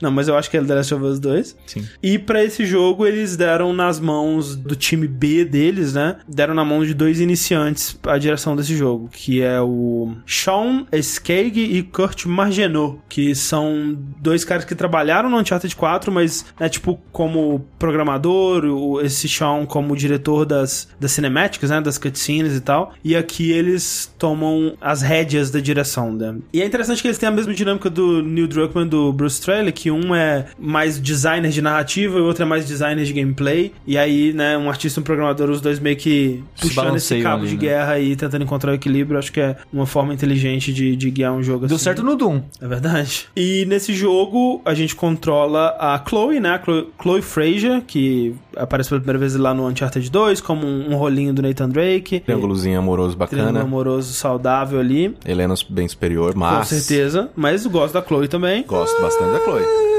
No 2 era mais equiparável. Mas É. aí depois do 4, puta que É, pariu, o velho. quatro Helena, era- nossa senhora, Mas é, velho. o 4 Ô foi mulherão da porra. Porque eu não gostava dele até o 4, aí no 4 ficava bom, né? Então, Então a Chloe, ela tá numa aventura própria, dela, uma aventura bem pessoal pra ela, onde ela tá procurando a presa de Ganesh, né, que é um, um artefato da Índia, né, da, da mitologia hindu, que Ganesh perdeu a presa, né, por uma machadada do machado que tinha sido feito papai de Ganesh, que é chuva. Ai meu Deus do céu, coisa tem uma, uma presa só, né? A outra quebrou, né? É, Isso. é um negócio assim. E aí tem, né, esse artefato, que é a presa de Ganesh, ele tá correndo atrás dessa parada. Para ajudá-la, nós temos aí a Nadine Ross, que é a mercenária, né, que tava trabalhando pro vilão do 4, né? É, e que ela... a, a- a gente lembra o nome dela e não o dele. Exatamente. Isso diz muito. É o cara que... eu- é- é- não lembro mesmo. Eu não faço tá na ideia. ponta da língua. Não lembro. não, não lembro. Tá? A Nadine basicamente era o Nemesis do Uncharted 4. É, ela Quando chegava ela, é, quebrando não, a quando ela parede. chega, não, quando ela aparecia era dedo no cu e gritaria, velho. É, Era, sai daí, vai embora. Não, é muito bom, cara. As cenas dela com o Drake, assim, tipo...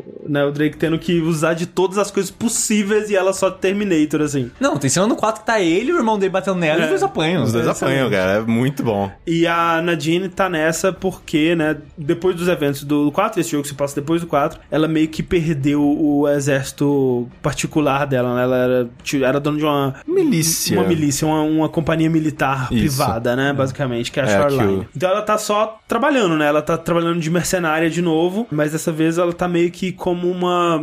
Ela tá bem fodida, ela tá bem desiludida com a, com a, com a vida, assim, ela tá meio que, tipo, na pior, né? Sim. Uma coisa quando a gente fez o, o do que se trata, né? O Sushi, que já tinha jogado, quando na época do, do que se trata ainda não tinha, uma coisa que ele falou que é bem verdade é que esse jogo ele é um, um repeteco do Uncharted 4. Obviamente eles trabalharam durante anos nessa engine e criando essas mecânicas e tal, e nada mais justo do que fazer mais um jogo, né? Aproveitar mais o- os frutos fizeram, né? desse trabalho pra mais um jogo pra ganhar um pouquinho mais de dinheiro ne- nesse projeto aí. Então, esse jogo é basicamente isso. Eles estão reaproveitando a engine, estão reaproveitando as mecânicas, as coisas que eles conseguiram realizar com o 4. Ele não se chama Uncharted 5 por um motivo bem válido, né? Porque ele é. Ele é realmente como se fosse uma expansão um DLC do Uncharted 4, Sim. só que é, ele é vendido separadamente, né? Ele é um jogo isolado que você só pode comprar isoladamente mesmo. E o preço é menor também. O preço é então. menor, ele tá 40 dólares ou 150 reais na, na PSN. aí. O que, de novo, PSN brasileira, vamos, né, parar com essa putaria? Tá foda, Porque, cara. tipo, ok, 150 reais eu acho que vale pra esse jogo? Eu acho que vale. Mas tinha que ser 80 reais, sabe? No máximo, assim. Porque, né?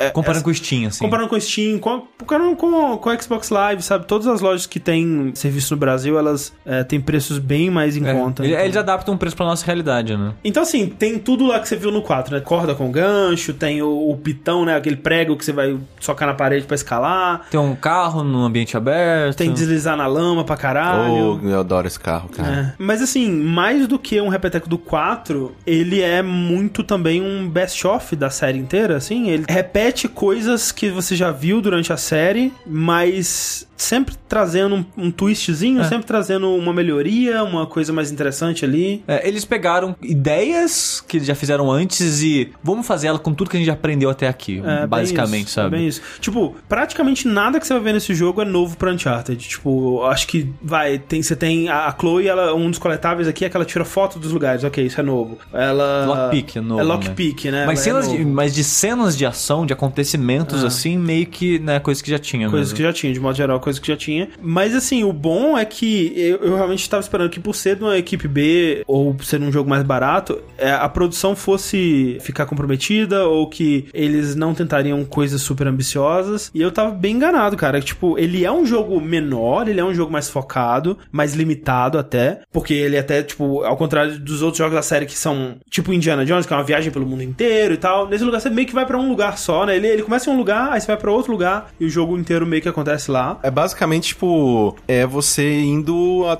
realizar uma missão. Uma é missão, essa a né? missão. É. Nos outros Uncharted costuma ser a mesma coisa, mas essa missão vai mudando ao longo. É. Sempre tem um Ah, plot twist. Ah, é. a gente descobriu que não era isso, era aquilo. Aí vai pra É, a gente veio pra Escócia achar uma pista que essa pista mandou pra Inglaterra, que mandou pra Portugal, sei lá, sabe? É. Eles vão sempre pulando de país em país. Isso aqui. não, é uma coisa focada. Ó, a gente já sabe que a gente precisa saber, a gente tem É. o artefato que a gente precisa pra abrir as portas, que precisa abrir, a gente vai pra lá. Exatamente. Isso tudo, né? Essa, esse foco, na verdade, eu acho que só deixa o jogo melhor. Sim. Eu acho que como jogo, ele é melhor que o Uncharted 4. Ritmo. Em, é, em questão de ritmo, em questão de mecânicas, de, de polimento até. Eu sinto até que, sei lá, eu teria que voltar pro Uncharted 4 pra ter certeza, mas eu sinto até que a movimentação do personagem é, é melhor, é mais polida, é mais é, redondinha, assim, é mais gostosa. Tipo, eu peguei o controle assim no comecinho, né? Eu pensei, caralho, Uncharted era gostoso de controlar desse jeito? Não lembro realmente, porque tava muito fluido, muito gostoso de controlar. Eu, eu só discordo de você no sentido que parte da graça do Uncharted, pra mim, pelo menos, são os momentos de ação bombásticos e que coisas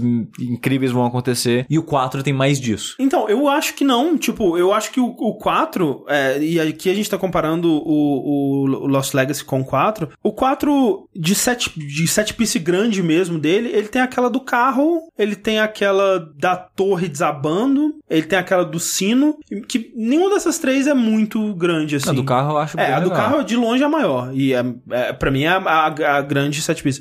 Mas eu diria que o Lost Legacy tem uma que é mais legal e mais Não. impressionante que essa do carro. É, a última cena de ação, né, momento de ação do jogo, eu acho o melhor momento de Uncharted, de ação, em Talvez, quesito de ação. talvez. Do jogo, da série inteira, assim. Ah, é é, eu muito bom, É, cara. eu já ouvi muita gente falando isso, eu quero muito chegar lá. Mario saiu no pior momento possível, porque eu tava tipo, não, vou terminar aqui o Uncharted, né, que tipo, já tô na metade, mais umas, sei lá, quatro, seis horinhas, eu já termino e, né, a gente empresta o jogo e tal. Não, cara, eu não vou conseguir sair de Mario tão cedo, então, tipo, É. eu vou precisar me forçar a jogar ele pra poder, né, tipo, senão o Rafael mata a gente. O bom é que ele é curto, né? É. E assim, uma coisa que eu não gostei tanto do Uncharted 4 é que ele é longo demais, É, meu o Deus do Uncharted céu. 4 é umas 15, 17 horas. Uma não é. muito louca, assim. É muito grande. Tipo, Por quê, gente? Pra um jogo linear, com uma narrativa, né, forte, assim, isso é um jogo mu é eu, muito eu tava longo bem isso, cara. cansado quando terminei ele, cara. Chegou um ponto do Uncharted que eu tava assim, ok, pode acabar, né, gente? Vamos lá, já, já deu, caralho, o que, que eu tô fazendo aqui ainda? Mas aí ele me reconquista, sabe? Naquele momento da Helena lá na floresta ali, Uhum. aquele momento ali renovou meu ânimo de jogar ele, de seguir com ele ali. Mas foi por pouco, sabe? É, Eu, eu acho que o Uncharted 4 ele é um jogo mais longo do que devia, e isso só não se transforma num defeito grave dele, porque tudo dele é muito bom, né? Tudo que ele Sim. faz é muito bom. É, Mas sem e- dúvida é mais longo que É, e o Lost Legacy ele volta ao mais ou menos, o Uncharted 1, que é um jogo mais curto, né? Mais É, contido. Termina ele umas, umas 8 a 9, 10 horas. Então, assim, eu sinto que realmente ele faz isso. Ele, ele dá uma reduzida no foco, mas tudo que ele faz, ele faz de uma forma melhor, mais polida e mais inteligente. Até porque, por exemplo, no 4 você tinha, né? Quando você chega em Madagascar, você tem aquela área super aberta que você pode ir com seu carro por qualquer caminho que você quiser e tal. Mas ele meio que tá te afunilando, né? Você eventualmente vai ir pro mesmo lugar. Então, tipo, é uma área ampla, porém linear, né? Como todo jogo. E aqui ele te solta uma área ampla que é maior do que essa de Madagascar, né? E é realmente mundo aberto. Você tem três objetivos principais, basicamente. Você pode fazer eles na ordem que você quiser. E além disso, você tem 11 coletáveis, né? Pra encontrar no mundo que você pode fazer se você quiser. Você não precisa fazer. Se você fizer, você ganha um bônus que é bem legal. Essa parte, pra mim, é um bom blueprint do que eu gostaria de ver em outros Uncharted, porque eles dão um mapa, marcam um xizinho, É. e ó, vai aí. Você tem que fazer esses negócios. E eu senti que eu tava explorando, eu senti que eu tava, tipo, beleza, peraí, mapa, tem uma montanha, eu tenho que virar à esquerda na montanha, vou seguir, vai ter uma cachoeira, eu vou seguir, vou ter que subir um caminhozinho do lado da cachoeira, beleza. Aí eu ficava, tipo, não, agora vai ou pra esquerda, montanha, ou cachoeira, caminhozinho. Tipo, era gostoso essa dinâmica de, tipo, eu preciso explorar, eu preciso seguir o mapa, Sim. preciso consultar. É, é, e ele, assim, é óbvio que provavelmente não foi inspirado, porque esse jogo com certeza já tava em desenvolvimento até antes do Uncharted é, 4 lançar, assim, sabe? Mas ele me lembra um pouco o Breath of the Wild, no sentido de que, tipo, ele tem um mapa mais compacto,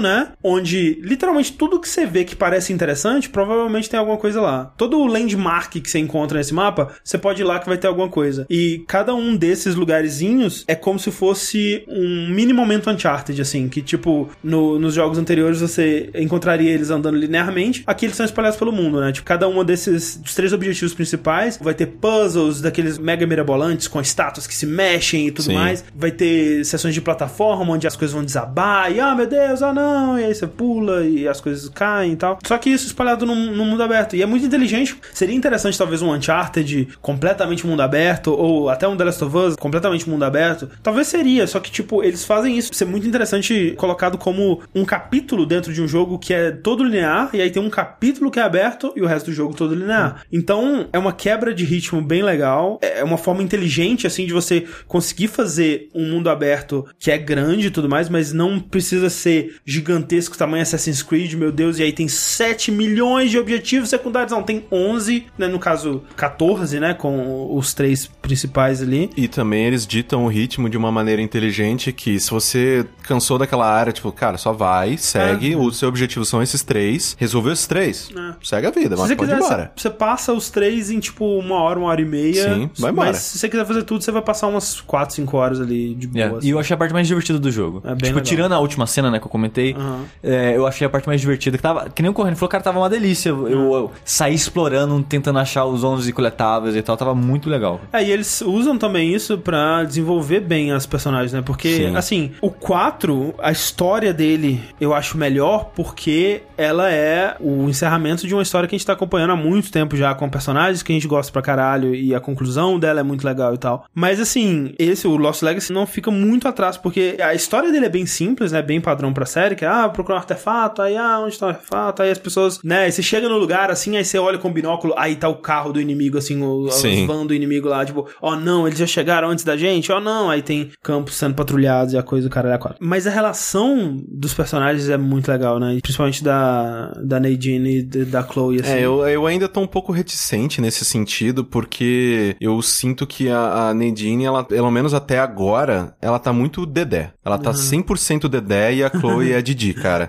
Porque, tipo, a Nadine, ela, ela levanta pra Chloe cortar. Ela tá sendo escada. Então, tipo, a Nadine, ela é uma personagem, assim, super séria, super... Ah, isso aqui é uma missão. Vamos fazer a missão? Beleza, beleza, vamos fazer a missão, legal. Conforme elas vão conversando, conforme você vai achando os artefatos e vai seguindo a missão, elas vão uma relação que era puramente e estritamente profissional, que inclusive começa bem ruim, né? Ah, tipo, sim, uma sim. desconfiando da outra e tal, Ah. e, tipo, tá, tá zoado assim. Aos poucos isso vai ganhando naturalidade e isso pra mim é bacana, porque mostra também o desenvolvimento delas como grupo. Só que por enquanto eu ainda fico, caralho, saudade daquele Nemesis, cara. Imagina essa mulher. Ela desceu do panteão de semideus do, do Uncharted 4 pra um personagem normal. Exato, mas eu acho que é esse que é o legal, assim, de você explorar um personagem. No Uncharted 4 você não vê o lado humano dela, né? Sim. E quando você explora o lado humano, é que você dá tridimensionalidade ao personagem. E eu acho que é muito inteligente, muito bem feito o jeito que eles fazem isso, porque realmente ela começa super fechada, né? E, e a Chloe, ah, não, vamos, aventura, ah, que, que legal, que divertido. E aí, realmente, ela serve como escada, assim. é, e eu acho que isso meio que se mantém, né? Tipo, a, a Chloe, ela é meio que a, o Nathan Drake piadista, assim, embora não tão piadista quanto o Nathan Drake. E a Nadine é o straight man, né? Tipo,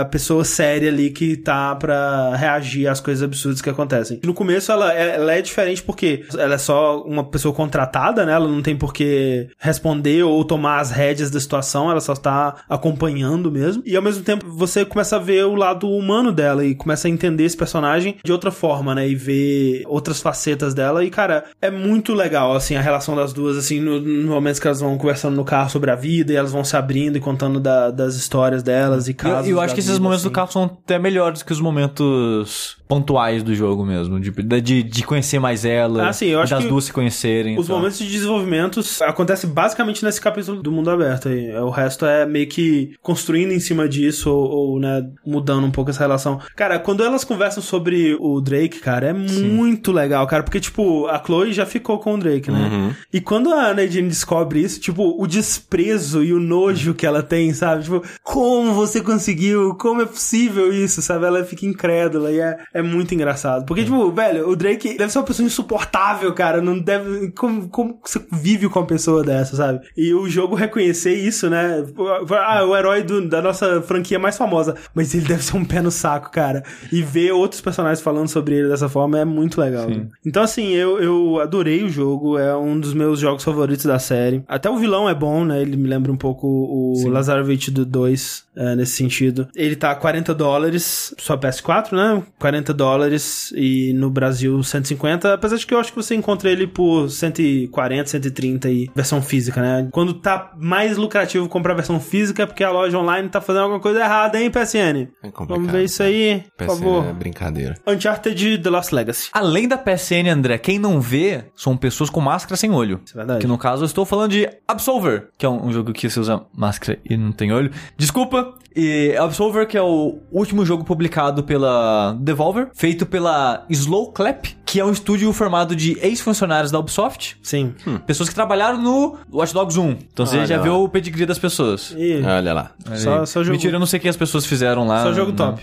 Mas de qualquer forma, é um jogo que foi anunciado na E3 do ano passado. E pelo menos o que as pessoas viram na cara dele, ele acontecendo na E3 do ano passado. E muita gente que jogou e falou: caralho, esse jogo parece muito legal. E a premissa realmente parece muito legal, cara. Porque era uma premissa de um jogo de Kung Fu, de artes marciais, na verdade. Em que a ideia, que- a maneira que os caras vendiam era que a gente quer fazer uma dança. Que é, você e seu adversário é como se fosse coreografado, como se fosse tipo um filme de Kung Fu. Sim. E vai ser legal de assistir e tal. Parece muito interessante. Aí só não que, tipo, os golpes vão ter características próprias, então quando você der um golpe baixo, o seu inimigo vai sentir a- na perna o ataque e vai reagir a isso. Porra, parece muito legal isso daí. Sim. Mas ele é online. Ele é sempre online. Quando falaram assim, ah, mas é online. Aí eu. Ok. É, ok, próximo jogo, né? E foi meu sentimento também. Só que no fundinho ficava, eu quero ver qual é desse jogo, sabe? Tipo, provavelmente ele não é pra mim, mas tô curioso. A premissa do combate parece interessante. Aí quando eu tava jogando o tutorial dele, eu meio que senti um pouco das promessas, tipo, que o tutorial é, estava enfrentando só é, NPCs, né? Só, só a máquina. E tava, pô, parece interessante isso aqui, tô aprendendo, né? Os, golpes de Kung Fu e tal. Tava aprendendo as mecânicas, o combos, a estamina, esquiva, essas coisas. Tava parecendo bem interessante. Quando eu saí da área do tutorial e fui pro mundo que o jogo acontece mesmo, que começa a ficar online. E aí que vem a decepção. Porque é aí que eu percebi o que, que esse jogo era. E é foda que, tipo, eu já sabia que ele teria elementos online, mas não sabia exatamente como seriam os elementos, elementos online dele. E no tutorial não tem nada de online. Eu pensei, ah, ok, então online desse jogo talvez deve ser só arena, PVP, coisas específicas e fechadas, isoladas, né? Sim. Talvez o jogo não seja literalmente um jogo online e tal. E não, ele é literalmente um jogo online. Ele é como se fosse o Journey com porrada. Journey com porrada é o melhor nome que absolve. Porque a maneira que o online dele funciona é tipo Journey mesmo, que você é meio que proximidade. Aham. Que, tipo, não é igual um MMO que tem, tipo, centenas, centenas de pessoas e você vê todo mundo andando. Não, você tá andando. Aí quando você entra numa área, você vai ver o íconezinho de loading ou de save no cantinho da tela. E naquela área, se tiver outro jogador, talvez o servidor junte vocês. Aí o jogo avisa, ó, tal pessoa entrou no seu mundo. E quando você encontra outros jogadores andando por esse mundo, ele é como se fosse um inimigo. co- Como se. que ele pode atacar você ou não. Ele pode andar junto com você ou não, sabe? Tipo, vocês resolvem aí. E é, e é muito bizarro isso, porque, Tem tipo... alguma dinâmica, assim, tipo um botão de fazer party? Sim, você pode fazer party com, com a pessoa, só que a única coisa que eu notei que isso muda é que começa a marcar a pessoa no mundo. Tipo, faz de conta que ela tá dentro de uma casa, você vê o contorno verde pela parede. Você vê a barrinha de vida dela também. Você vê a barrinha de vida dela. Mas é basicamente isso, porque o jogo tem Friendly Fire. Vocês podem se matar ainda, É, sabe? ela pode te trair, te bater de É, repente. se, é, assim. se ela quiser, ela pode virar e te matar. Sei lá por quê, sabe? Eu acho meio estranha essa dinâmica porque os primeiras interações online que eu tive foi só gente escrota querendo me bater, sabe? O começo do jogo eu tava achando bem difícil, porque eu tava bem fraco ainda, tava aprendendo a jogar. E o jogo ele sempre taca um milhão de inimigos ao mesmo tempo, e é difícil lidar com vários inimigos ao mesmo tempo. Então eu tô lá, tipo, ai caralho, dois inimigos, matei os dois, tô quase morrendo porque essa porra de jogo não tem item de cura. O que que eu faço agora? Aí chega um jogador, bate em mim e eu morro. Ah, ok, beleza, é isso. E é muito triste, porque, tipo, não, não tem o que fazer, sabe? O cara veio e você te matou. É tipo Dark Souls se todo mundo tivesse invadindo todo mundo o tempo É, todo. exatamente, sabe? Como se- Nossa, seria insuportável, meu Deus. E- e é, é muito frustrante, sabe? E eu, sem querer, acabei estragando o dia de uma pessoa também. Porque eu, eu comentei com o André isso. O objetivo, né? Seu objetivo nesse jogo é basicamente você tá nessa, nessa área, que é uma ruína de uma cidade, uma civilização. Parece que tá todo mundo treinando em busca de algo. E você, pra chegar no objetivo final, você precisa derrotar uma- alguns chefes. Aí você tem, tipo, um, sei lá, um, acho que seis ou sete subchefes e acho que dois chefes-chefes. Aí se você matando todo mundo, você acessa a última área, termina o jogo e blá blá blá. Você zerou o jogo? Zerei, o jogo é curtinho, tem. Eu levei acho que umas 7 horas. Isso porque eu enrolei pra caralho, porque o jogo. Cara, leva o design desse jogo, velho. Ai. É isso que eu falo que, tipo assim, vamos dizer que, ok, você, que nem é, falaram no- nos comentários do vídeo, que o cara começou assim, ah, não sei quanto, como tá no PC, mas no PS4 é muito de boa de jogar offline, se você quiser. Só que se você joga offline, o maior atrativo do jogo, ele desaparece, né? Sim. Porque a ideia do jogo é você encontrar essas pessoas no seu caminho, é você lutar com elas, é você se aliar a elas e enfrentar outros bichos, outras pessoas. E quando você tira isso, o jogo meio que fica só os NPCs genéricos, chefes, e pelo que eu vi é só, né? Porque ele meio que não tem exploração, ele não tem itens pra você achar no cenário. Sim, ele tem baús, entre aspas, que são pilhas de pedra que você, tipo, tira as pedras e acha item dentro. Aham. Eu não sei se é inimigo que algum jogador online matou e caiu o item e o item ficou lá, mas eu de vez em quando achava itens, a bolinha brilhante, que é, o item é sempre uma bolinha amarela no mundo, pelo jogo. E é bizarro isso que nem do online. Se eu tô andando numa área qualquer e tem um outro jogador andando lá, ele pode matar todo mundo. E quando eu falar, os caras estão mortos. E deixa os itens no chão, sabe? E é muito bizarro isso, o mundo ser online, porque ele tem a dinâmica de um mundo online, tipo um MMO. Faz de contar, ah, MMO tem uma missão de matar um, um chefe. Ah, eu chego no chefe tal, o chefe não tá lá, porque alguém matou. E ele só volta, sei lá, a cada cinco minutos. É a mesma coisa aqui, sabe? É, tem que ficar esperando dar respawn. É. Então, tipo, eu tô andando na primeira área do jogo, primeiro só corredorzinho do jogo. Tem, tem uma hora que eu fui tinha dois, dois inimigos. Eu fui, fui lá, matei os dois bichos e segui jogando o jogo. Aí eu, sei lá, morri e voltei. E não tinha mais nenhum bicho. Porque não deu respawn, não deu tempo de dar refresh neles ainda. E quando deu tempo de dar refresh, não era mais os mesmos dois inimigos. Ou às vezes era três em vez de dois, ou às vezes um em vez de dois. Sabe? Então o jogo ele não é fixo. Tipo, a geometria, né? O mundo é fixo. As posições dos inimigos e qual inimigo aparece aonde não é fixo. Toda vez que eles dão o refresh no mundo, vai ser inimigos diferentes, lugares diferentes, às vezes quantidades diferentes. O que é uma filosofia que também não me agrada muito.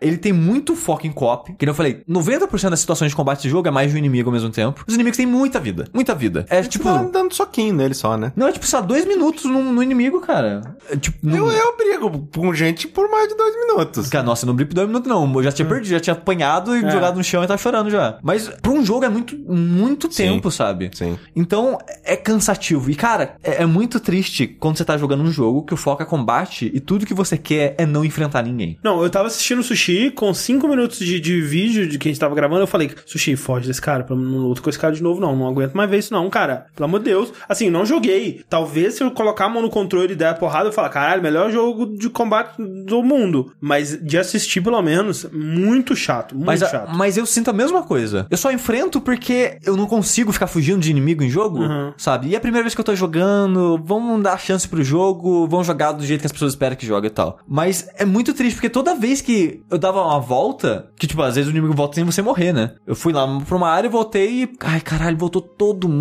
Puta que pariu. Dava uma preguiça, me dá um desgosto, sabe? E, é- e é muito triste, porque o atrativo e algo que. Eu acho que é o atrativo do jogo e algo que me chamava pra ele era o combate. Só que ele não funciona É, da é- maneira que É venderam. o que ele tem, né? Só que assim, tem muitas coisas aí. por- Porque, primeiro, quando o Sushi fala assim, ah, tem esses inimigos, e aí tem, ah, tem o chefe e tudo mais. É todo mundo é humano que luta artes marciais iguais é a todo mundo. tudo o mesmo inimigo. Tipo, o chefe, ele vai ser um, um cara com uma inteligência artificial mais agressiva, ou com mais vida, ou com golpes melhores, que arrancam mais, não sei. Mas é tudo humano, igual. Tipo, é- é- são personagens que poderiam ser você, basicamente. É, o jogo do começo ao fim é, são as mesmas pessoas com golpes diferentes. É. É. basicamente isso. E o mundo, a história, o modo história desse jogo, tá ali só porque. Que é tipo, ah, se a gente fizer um jogo sem modo história, as pessoas vão reclamar. Porque esse jogo, ele é totalmente focado no competitivo. Ele é totalmente focado em você ir lá na opção, ativar o PVP. Que tipo assim, o jogo tem uns altares, que quando você mexe nesse altar, você meio que abre o, o menu online, que você pode... É, tem, tem uma parada tipo de, de escolas, você tem escolas que eu não sei exatamente o que elas fazem, e também tem a opção de você enfrentar os jogadores. Aí você vai pra tipo uma arena enfrentar um a um, o que é bizarro porque né, nesse menu tem quatro opções, três bloqueadas e uma aberta. É, um contra um. Eu terminei o jogo e não abri as outras opções. Eu não faço ideia como é que abre elas. O jogo é basicamente para isso, para você ficar fazendo esse PVP caso você goste.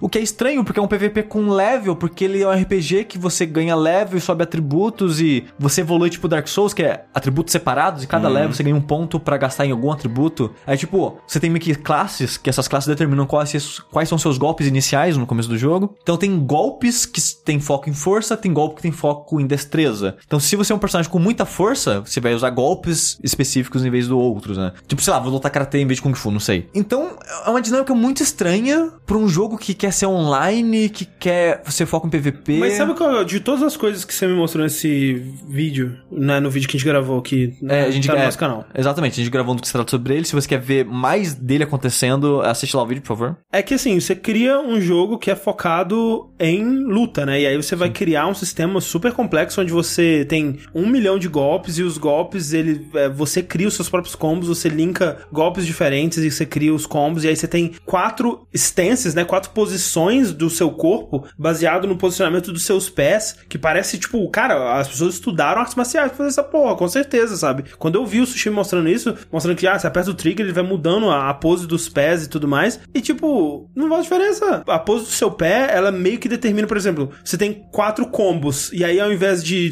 um combo ser ativado no quadrado, um combo ser ativado no triângulo, um combo ser ativado na bolinha, outro ser ativado no X, todos os combos são ativados no quadrado, só que depende de como que tá o seu pé quando você começou a apertar o quadrado. É, é isso que, que determina é. a posição do seu assim, pé. Assim, tem umas diferenças, né? Tipo, às vezes tem um soco que eu tava com o pé numa posição e no fim daquele soco eu mudei a posição do pé. Então você vai meio que junto, colando um combo no outro. Mas é basicamente isso que o André falou, sabe? A, a maior diferença que tem é que tem golpe que tem esquiva dentro dele. Tipo, lutando boxe, que dá tipo aquela agachadinha, você abaixa o ombro e dá um soco uhum. depois. Tem, tipo, tem uns golpes assim, que você mexe o seu corpo antes de dar um ataque. Então, tem esquiva lateral, tem esquiva para baixo, tem golpe que você pula e você evita golpes fazendo isso. Tem golpe que você quebra a defesa, entre aspas, que no caso, na prática mesmo, ele tira mais estamina caso uhum. o inimigo defenda, e não quebra de vez a defesa do inimigo. Tem golpe que você aguenta um ou dois hits durante a animação. Então, tipo, se o cara te acertar, ele não cancela seu, seu golpe, né? Você consegue terminar a animação dele ainda. Só que assim, para um jogo que tem essa preocupação, ah, eu vou abaixar e defender, eu vou abaixar e desviar, eu vou pular e desviar, ou eu vou chutar a canela do cara e, e ele vai perder o equilíbrio e tal, você tem uma defesa, defesa de jogo de luta, defesa do Ryu segurando a mão em formato de X na frente do corpo, que serve para defender todos os golpes. Se você apertar o botão é. de defesa, se o cara chutar sua canela, foda-se. Exato. What the fuck? O que, que tira todo... é esse? É, então, tipo, qual é a diferença de chutar a canela? Ah, que quando você acerta a canela do inimigo, ele abaixa um pouquinho. Ok, é isso. Agora, Sushi, que, que, por que, que esse jogo tá recebendo nota boa? Eu não sei. Eu sinceramente não sei. Eu vi uns né, streamers, youtubers e tal que eu, que eu acompanhei no Twitter que os caras estavam assim, cara, eu não consigo parar de jogar Observer e. Por quê? Eu, eu, sim, eu sinceramente, eu, eu não entendo. Que nem eu falei, a premissa do jogo parece divertida, parece interessante, mas na prática é muito chato. É. Porque o combate dele, tanto contra os inimigos quanto no PVP, é você ficar esmagando um quadrado sem parar. Porque, tipo, o quadrado né, é o ataque mais rápido, o triângulo é o ataque mais forte que você. É, durante o ataque você muda a posição dos seus pés, né? Eu diria, era pra ser um ataque mais tático, digamos assim. Só que não vale a pena usar ele, porque é um ataque que gasta mais estamina, mais lento, que normalmente você é punido quando usa. Então as pessoas ficam esmagando quadrado, principalmente os caras que lutam um Kung Fu de bêbado, uhum. que muito dos ataques é com esquiva. Então é difícil você, tipo, tirar o ataque dele com o seu ataque, porque ele esquivou. Aí os caras ficam esmagando quadrado, aí quem abre brechas melhor é, vence. É, sabe? eu acho que assim, talvez o lance seja que num nível mais alto, assim, quando você aprende a dar, usar é. os parries Não, e sim. tudo mais, aí realmente tipo, a pessoa tá esmagando o quadrado, ah, mas eu tô dando parry nela, foda-se. Então é. ela tem que usar outra, outras técnicas para conseguir me acertar. É, então talvez eu comecei, eu comecei com a pior classe do jogo, sabe? Porque quando você tá começando o jogo, tem três classes e dentro dele tem menu pra quatro. Então, de alguma maneira, você deve abrir uma quarta fazendo algo que eu não faço ideia o que seja. O que muda dessas classes, além dos golpes iniciais, é que esse parry que o André comentou, que é usado de uma maneira muito estranha no jogo, que é no analógico direito, porque assim, faz de que você tá jogando um jogo que você trava a mira no inimigo. Como é que você muda o alvo entre os inimigos? Com o analógico direito. Geralmente. sim. Nesse jogo, você tem que segurar um botão e usar o analógico. É, é muito estranho. É muito confuso. Toda hora que eu quero mudar de inimigo, eu dou parry sem querer. Porque como é que funciona? A minha classe, que é a, a classe inicial que eles falavam, tipo, eu tô começando, vou jogar a classe inicial, porque né, vai que as outras é muito difícil, não sei. Sim. Comecei com essa classe. O, a defesa dela, no, no parry, no caso, é o que, tipo, ele absorve o ataque. Quando eu- qualquer sentido analógico direito que eu mandar, meu personagem ele vai dar, tipo, parar o. É, vai, vai, tipo, parar o corpo rígido, brilhar azul. Se eu fizer isso no tempo certo, eu absorvo o ataque. Tipo o Focus Attack do Street Fighter 4. Exatamente. Eu vou perder um pouquinho da minha vida, tipo, vai ficar uma barra branca nesse ataque que eu absorvi. Se eu fizer isso várias vezes, a barra branca vai crescendo, né? Tipo, eu vou apanhando. Só que, se eu esperar ou se eu revidar, essa minha barra branca vai enchendo. Se eu por algum motivo falhar e tomar um dano, a barra branca vai toda embora. Como, tipo, você falhou, eu tomei todo o dano Sim, sim. e tal. Só que o, é mega preciso você conseguir fazer isso, o timing, e você não é, vira o jogo em cima do seu inimigo. Porque quando você faz isso, você não para ele, você não ganha uma brecha pra acertar ele, você só regenera um pouco da sua estamina e, em teoria, pode não tomar o dano daquele ataque. Sim. Então, tipo, não tem muita vantagem usar aquilo, do meu ponto de vista, sabe? Agora, tem outras classes que, pela máquina usando em mim e lendo o tutorial do jogo, que ele tem meio que um tutorial escrito, que você pode, tipo, abrir um livrinho e ler todos os detalhes do jogo.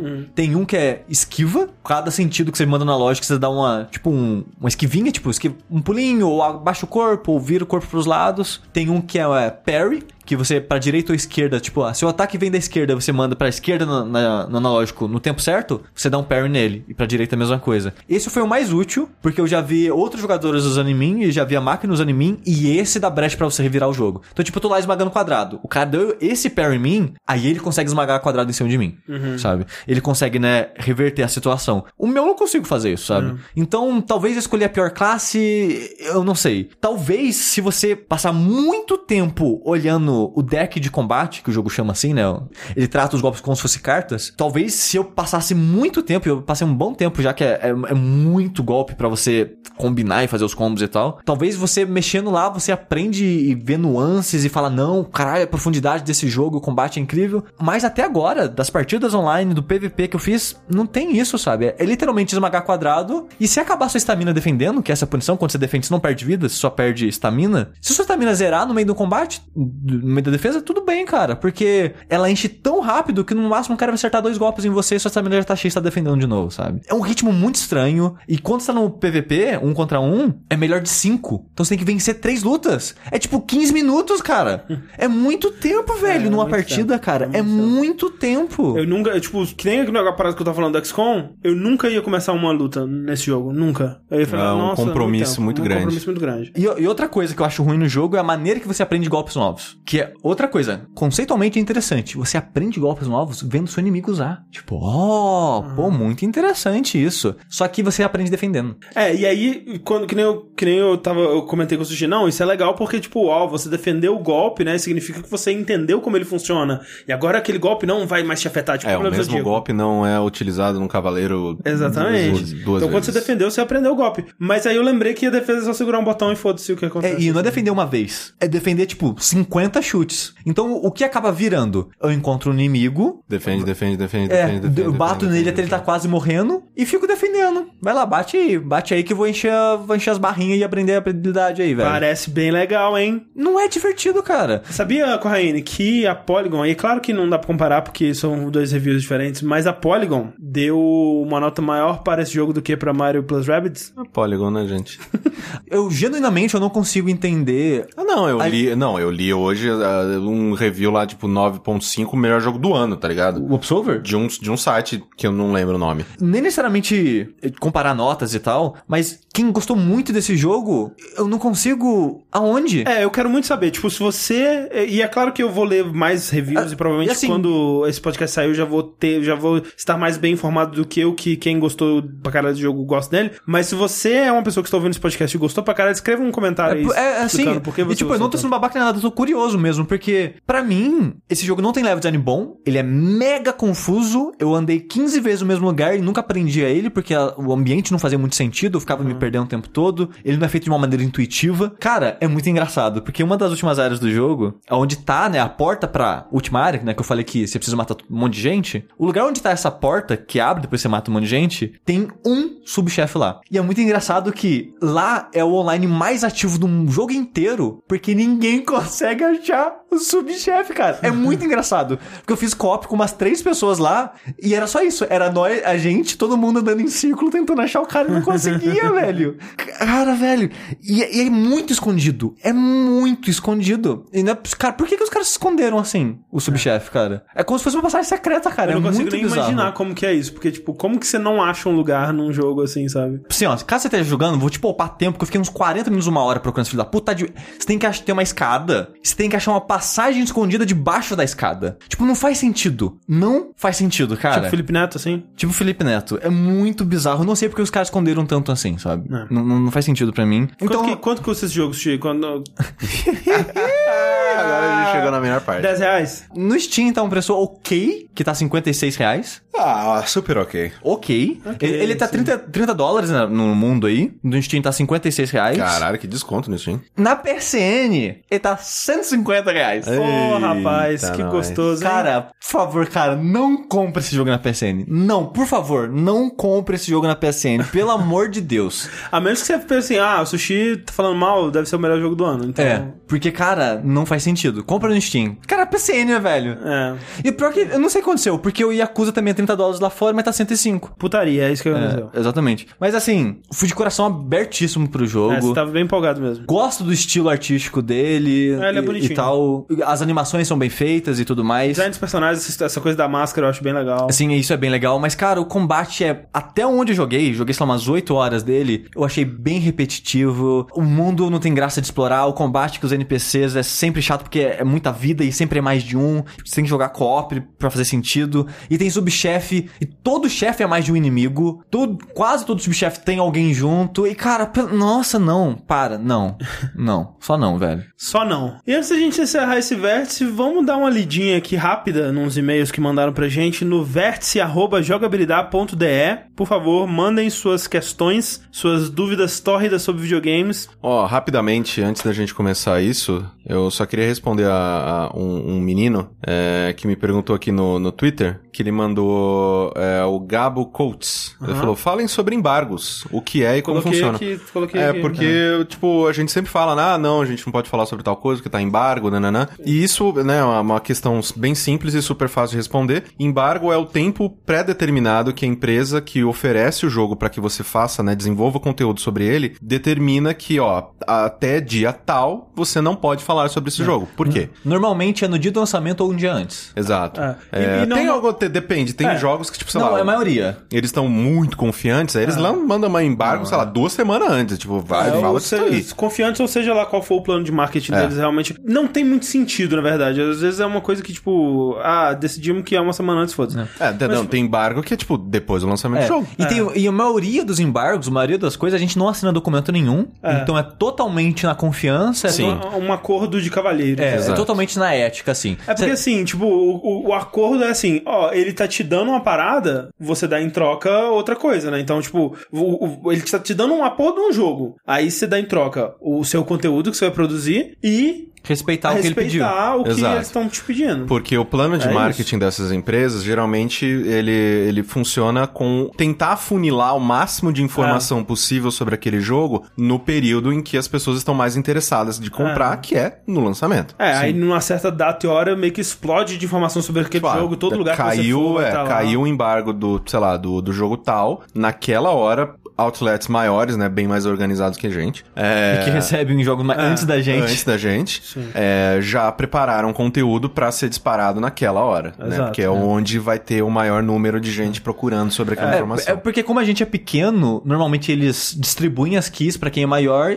e a gente fica por último. Então a gente recebe dias depois quando recebe. Sim. Então, por isso que é raro a gente conseguir lançar um vídeo junto com o lançamento, que foi o caso do Absolver, porque a gente recebeu um jogo quase uma semana antes, eu consegui É. jogar durante o final de semana e O tal. Uncharted também fez isso. Sim. Exato. Então, é, Yakuza também, é, agora, recentemente a gente conseguiu, né? Mas, é, mas pra gente é mais raro a gente conseguir essa É, situação. É, mesmo assim, tipo, né, o Yakuza a gente recebeu com bastante antecedência. Bastante. Porque ele é um jogo maior, então eles levam isso em consideração, né? Sim. É, geralmente quando é um jogo grande, eles mandam, sei lá, com semanas, às vezes um mês de É, antecedência. mas né? é, tipo, pra gente, no caso, uma semana é bastante tempo antes. Sim. Mas E é depende- comum, tipo, sei lá, Persona, os caras mandar um mês antes. Sim, e depende bastante também porque depende do desenvolvimento do jogo, da- do quão conturbado foi esse desenvolvimento, É. quanto tempo antes do lançamento É, o isso. jogo foi Gold, quando ele, o jogo é Gold, tipo, ele está finalizado, né? O jogo está finalizado, o que a gente vai fazer agora é trabalhar nele só em, sei lá, desenvolver mais conteúdo ou resolução de bug. Então, mas o jogo está finalizado, o jogo foi Gold. Depois desse período é que eles conseguem já distribuir. Sim, sim. É, e assim, quando é um jogo muito grande ou muito esperado, muito hypeado, e a gente tá recebendo com muita antecedência, como foi o caso do, do Uncharted, né? Que a gente nem recebeu com tanta antecedência assim, mas a gente recebeu antes, né? É, tipo- nesses casos, é, você assina um NDA, né? Que Sim. aí você né, assina o documento, manda pros caras e tal. É Non-Disclosure Agreement. É, que você fala assim, ó, não vou falar nada sobre essa porra aí não. E aí sim, se, aí se você descumprir, Se você aí descumpre, você é, tá processinho, se, né? Se fudeu, porque aí vai o, do- a parte de- do- dos advogados da empresa no seu cu. É, mas de modo geral, se você não cumpre o embargo, se você fala assim, ah, recebi, sei lá, é, Absolver com uma semana de antecedência, tô soltando o gameplay da porra toda aqui. Primeiro que eles provavelmente vão derrubar o seu vídeo, né, e aí você Sim. vai ter que recorrer e tal, vai ser um processo bem chato. E depois E- que você fechou uma porta. Fechou uma porta, tipo, É, você não vai receber mais keys dessa empresa, provavelmente outras empresas, se ficarem sabendo também, vão falar, ah, esses caras aí não respeitam, não vão mandar nada pra esse povo, É, não. é tudo um acordo entre profissionais, né? Tipo, o cara que vazou o Ed lá do, do evento de Sim, Tekken. exato. é. Nunca mais vai ser chamado para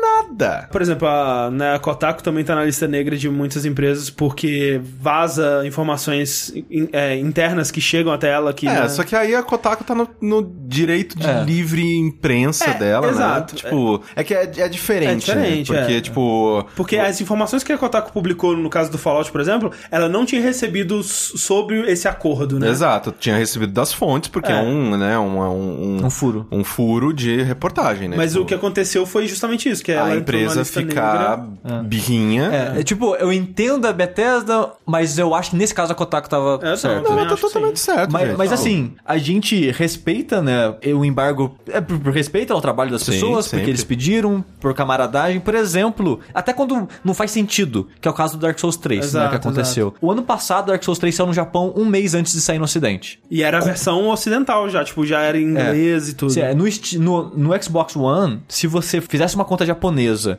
comprasse o jogo e jogasse ele numa conta americana, que foi o que a gente fez, você jogava o jogo em inglês, dublado em inglês, tudo em... certinho, normal. Sim. Só que, apesar de todo mundo, todo mundo tava jogando o jogo. É, o jogo tava lançado, ele Tava tinha lançado lançado. oficialmente no Japão. Sim, tinha muita, cara, muita. Acho que quase todo mundo que tinha Xbox One já tava jogando o jogo e tava todo mundo falando e tal. A gente fez vídeo até só um pedaço, porque eles liberaram pro mundo falar até uma certa, uma certa parte do jogo. Além daquilo, era embargo pra gente ouvinte. Uhum. Saiu no Japão, mas não saiu aqui. E a gente tá no Brasil, então a gente É, tem que gente respeitar o embargo, embargo daqui. do- daqui. Então, por mais que o mundo inteiro possa estar baixando a versão japonesa e jogando, a gente tem que respeitar a vontade Como deles. veículo, Como de, veículo, de, exato. de comunicação, a gente tem que É. respeitar. Tipo, se você não, não precisa se preocupar com isso, tipo, sei lá, você só é um cara que comprou o jogo e tá fazendo um share no seu console, não tem, de boa, não tem É. problema pra você. Você não tem que necessariamente respeitar eles. Mas a gente, como a mídia, a gente tem que respeitar a vontade deles, então a gente só fez o vídeo até o pedaço que eles pediram e respeitou o resto, sabe? Exato. Então, por mais que não faça sentido, né? É raro, é raro. Ultimamente os embargos eles estão. Porque eu lembro na época do Arena que, tipo, tinha embargo pra duas semanas depois do lançamento. Aí eu ficava assim e falava, não, enfim, aqui no cu eu vou comprar o jogo e vou Exato. fazer o review no dia do lançamento. Ah, não, é que é, Com o jogo que eu comprei. é algo que, por exemplo, a Bethesda tá fazendo, né? Que ela não Sim. manda mais com antecedência, né? Embora agora, é, é assim, é, a Bethesda ela manda, sei lá, tipo, dias antes, né? Exato. Tipo, o que pra veículos grandes lá de fora, e há alguns aqui do Brasil também, que tenha o pau grande o suficiente pra botar na mesa e peitar e pedir, é, e ser respeitado dessa maneira, o normal é ter, tipo, no mínimo duas semanas antes. pra ter tempo, pra jogar. Pra jogar com calma, porque se a pessoa conteúdo. Se a pessoa joga correndo, ela não vai prestar atenção no jogo, ela vai escrever o review correndo, o que não vai ser um texto tão É, vai bom. ser uma qualidade, um, pro produto, sei lá, o vídeo, texto, podcast, tudo vai ser produzido com uma qualidade inferior. Sim. Porque o conhecimento daquele, da pessoa que tá descrevendo e falando sobre aquilo e julgando, vai ser de virar à noite. E, cara, cê- quan- quando você tá em, sob pressão pra jogar alguma coisa, as- é, geralmente você fica, tipo... A percepção muda. Você gosta menos. Tem a vida inteira pra jogar isso aqui no meu tempo. Cara, vai ser um jogo muito. Se você tiver, né, em sintonia com ele, você vai curtir pra caralho aquela experiência. Sim. Bem mais do que correr e ficar virando madrugada tomando Red Bull. Pelo amor de Deus. Nossa senhora. Vamos lá para os nossos e-mails, então, aqui que é, mandaram no vértice.jogabilidade.de. Se você tiver dúvidas sobre joguinhos, se você tiver temas que você gostaria que a gente discutisse aqui, se você tiver declarações de amor, se você, se você- que nem no Gente Bom, se você tiver um pedido de beijo na bochecha, Sim. é, manda pra gente no vértice.jogabilidade.de e a gente tem um e-mail aqui do Fernando Granato, ele diz o seguinte: Amigos do Jogabilidade, sempre que escuto essa discussão sobre PS4 Pro e Shonex, tenho a mesma dúvida. A lógica de atualização do PC precisa ser diferente da lógica de atualização dos consoles? Me explico. O que penso é que no PC se admitem configurações de gráficos diferentes para o mesmo jogo, de forma que a experiência se torne mais adequada ao hardware do jogador, contudo sem variar em sua essência. Por que isso não funciona nos consoles? Não seria razoável um mesmo jogo rodar no Ultra no Shonex e médio no Shone? Um abraço e parabéns pelo trabalho no jogabilidade. É, eu acho que é isso que vai rolar, né? Mas o foda é que, tipo, no PC eles podem fazer um jogo lindo, maravilhoso, com um milhão de coisas gráficas que você pode baixar e diminuir e deixar o jogo PlayStation 1. Porque quando a pessoa. Já Ela... viu o do Witcher 3 do- na pior qualidade Não, é, possível? tem, tem um. Acho que é um site, né? Que ele vai, des- ele vai desinstalando coisa, vai tirando coisa do jogo pra deixar ele mais simples possível. É, tipo, pra, pra o jogo rodar na- no pior hardware possível. É uma coisa maravilhosa. É assim. muito bom, cara. A pessoa no PC, eu acho que ela já tá mais acostumada com essa ideia de, ok, eu sei que eu não tenho uma máquina tão forte assim, é, antiga e tal, aceito não rodar um jogo tão foda Ele assim. sabe que tem jogos que podem não rodar no Sim. PC dele. Se eu tenho um PS4, sai um jogo pro PS4 Pro que tá foda no Pro e no 4 eles não deram atenção o suficiente, ou tá tão mais bonito no outro console Ah. que nesse fica feio, é- uma, uma disparidade que eu acho que nenhuma das duas empresas, tanto a Microsoft quanto a Sony, não querem, sabe? É, não, e o lance é, tipo, o jogo, ele, ele tem, o, tanto no PS4 normal quanto no Sony, é uma barra que ele tem que acertar. Tipo, ele não tem a opção de não jogar completamente fluido e jogável e, e representável no PS4 normal e no, no Xbox One. É, é foda porque, por exemplo, mesmo no PC, né, que você tem é, essa evolução, né, de placas de vídeo e constantemente lançando a próxima placa de vídeo e tudo mais, por existirem consoles e eles serem um mercado grande e provavelmente ainda o maior mercado, né, do- dos consoles de, de jogos, né? Sim, sim. É, tirando, sei lá, celular, né? Outra, outra parada. Enfim, estamos falando de jogo, jogo de, de PC e console. É, é, esses mesmos jogos de PC, eles acabam se podando por conta dos consoles, né? Mesmo jogos que é, talvez ele tá só lançando por enquanto pro PC, mas quem sabe eventualmente, né? A gente tem que pensar que esse jogo provavelmente vai sair pra cá. E, e mesmo que ele não esteja pensando no console, ele também se poda pra rodar em máquinas piores. Por exemplo, você não vê, não existe nenhum jogo que ele só roda no 1080. Não, Tipo, não existe. Um desenvolvedor poderia fazer isso e seria um jogo maravilhoso, só que ele sabe que o público dele seria tão pequeno que não faz sentido, né? E a mesma coisa, tipo, o, o jogo ele, ele, ele tem que ser pensado num hardware é, inferior, né? Pra rodar, pra pegar a, a- a maior gama possível de, de PCs ou consoles. E no caso dos consoles, né? é, o salto entre um Xbox normal e um Xbox One X é muito grande. E pra você ter um jogo que roda nos dois, significa que esse jogo não tá nem de perto usando todo o potencial do Xbox One X.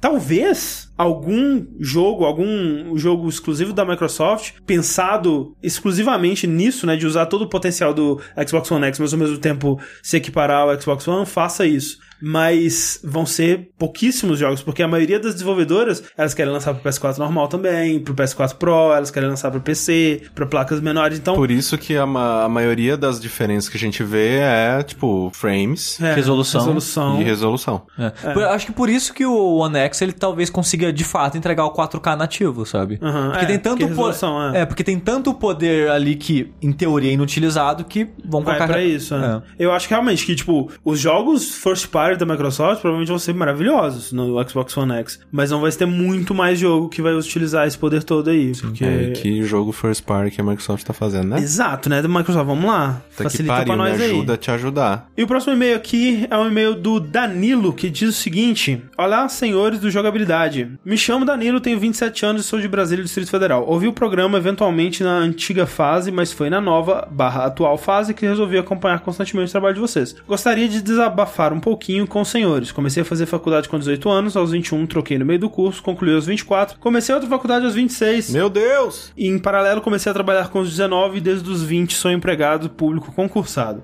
Muito bom. E, Parabéns, é uma vida e- adulta. Uma Esse vida é um adulta plano, responsável. caralho. Nesses seis anos de vida do que ele falou, ele fez muito mais que eu a vida inteira. Não, ele fez mais do que todo mundo aqui junto. Exatamente. É, essa história toda foi pra contar que sempre fui muito atarefado, trabalhando 8 horas por dia, tendo aula à noite, tendo que estudar, sendo assim, nunca tive muito tempo para jogar os joguinhos, precisando sempre contar com as férias para ter tempo livre. Por ter começado a trabalhar jovem, sempre ter morado com meus pais, dinheiro para comprar videogames nunca foi um problema pra mim. O maior problema sempre foi a falta de tempo para jogar, sendo assim, nos últimos anos acumulei mais de 400 jogos de backlog, incluindo Meu PC, Cristo. PS2, PSP, PS3, DS, 3DS, Wii U.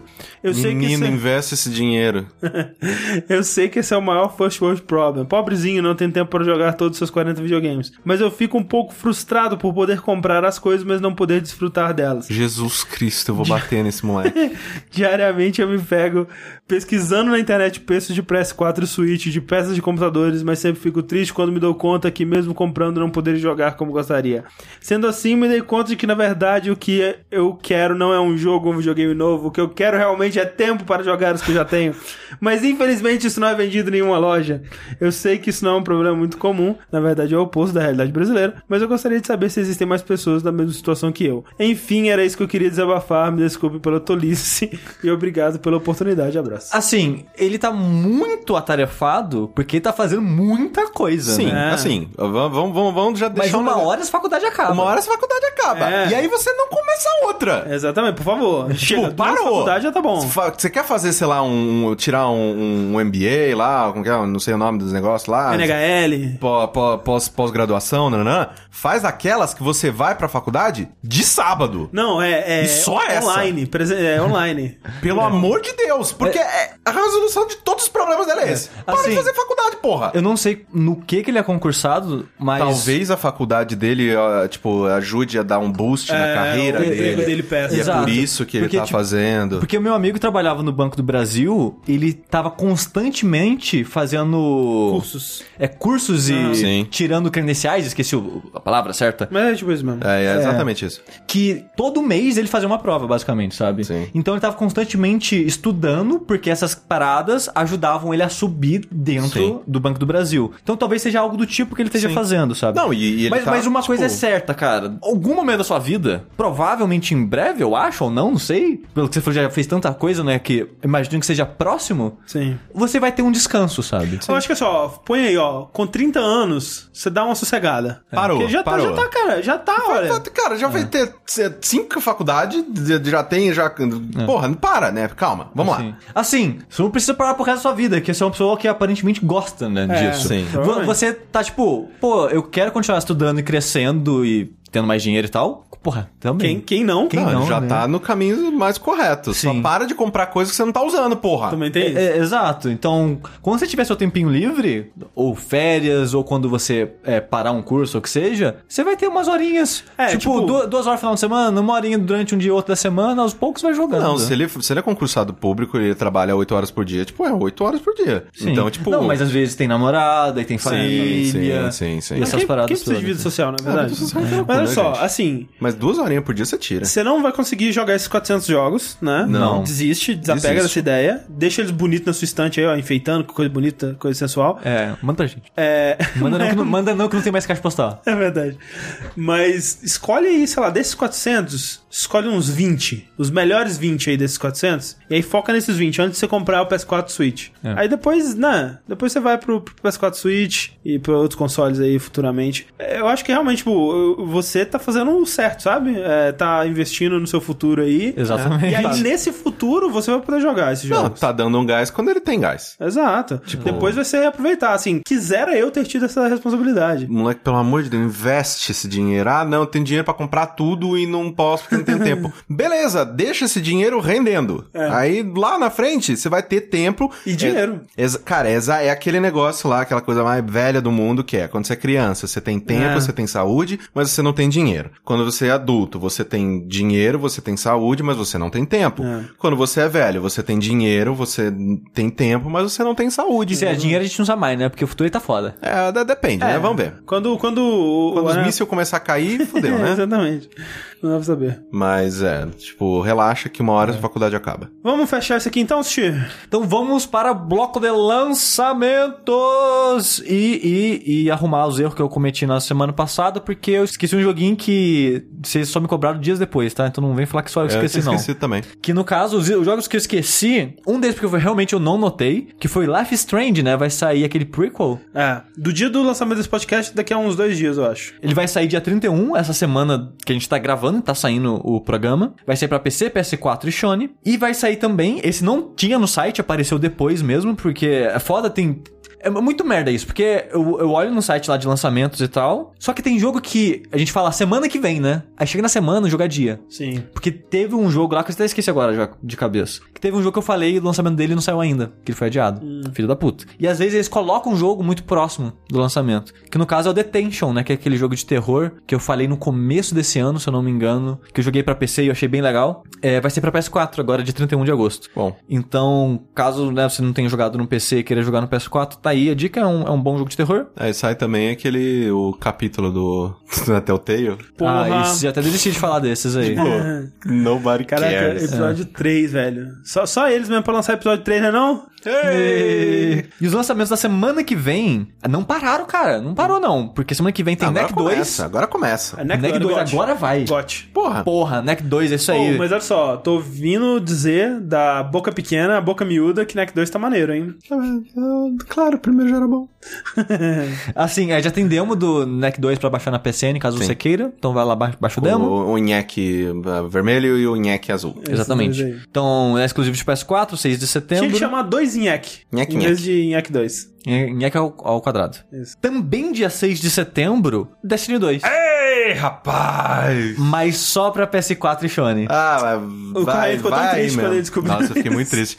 Porque eu já tava, tipo, nossa senhora, eu vou jogar tanto essa porra no PC e vai ser legal pra caralho. Aí eu vou jogar com o Rafael, com o Bruno, vai ser bom, aí a gente vai ter o time, vai ser animal. E aí, 24 de outubro, cara. 24 de outubro! Um mês e mais um pouquinho. Vai tomar no cu. Mas ok, eu vou jogar no PC de qualquer forma. Sim, então Destiny 2, por enquanto, pra PS4 e Sony, 6 de setembro. Pra PC, 24 de outubro. Eu lembro de novo quando chegar mais perto. Nossa senhora. E vai sair um jogo que eu coloquei só aqui por curiosidade mesmo do histórico dele, que é um jogo chamado Tokyo Dark, que é um point and click japonês, que vai sair dia 7 de setembro só pra PC, pelo menos por Brasil. enquanto. Que ele é um jogo muito louco, que ele faz parte daquela parada da Square, que é a Square Collective, Ah, sim. uma parada assim. Ah, é verdade. Que a Eu lembro Square, ela vai encontrando projetos que ela vê potencial.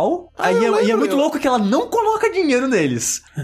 É, ela, não diretamente pelo menos, ela ajuda a divulgar a Kickstarter, ela ajuda a fazer a publicidade, ela ajuda nesse sentido, a espalhar a palavra do jogo. Eu Melhor lembro que desse nada. jogo. Eu lembro desse jogo. Sim, esse foi um dos primeiros, pelo menos o primeiro jogo a eles falarem bastante disso. Tem jogo mais antigo que eles falaram desse de- dessa eh, Square Collective, né? Mas esse Tokyo Dark acho que foi o primeiro que eu vi muitos sites falando e ele tá enfim saindo agora. Outro jogo que saiu disso, mas eu não, e eu não fazia ideia, é aquele jogo de puzzle. É Turing. Alguma coisa. É Turing Test, uma parada assim? Ah, sim. Sei qual que é.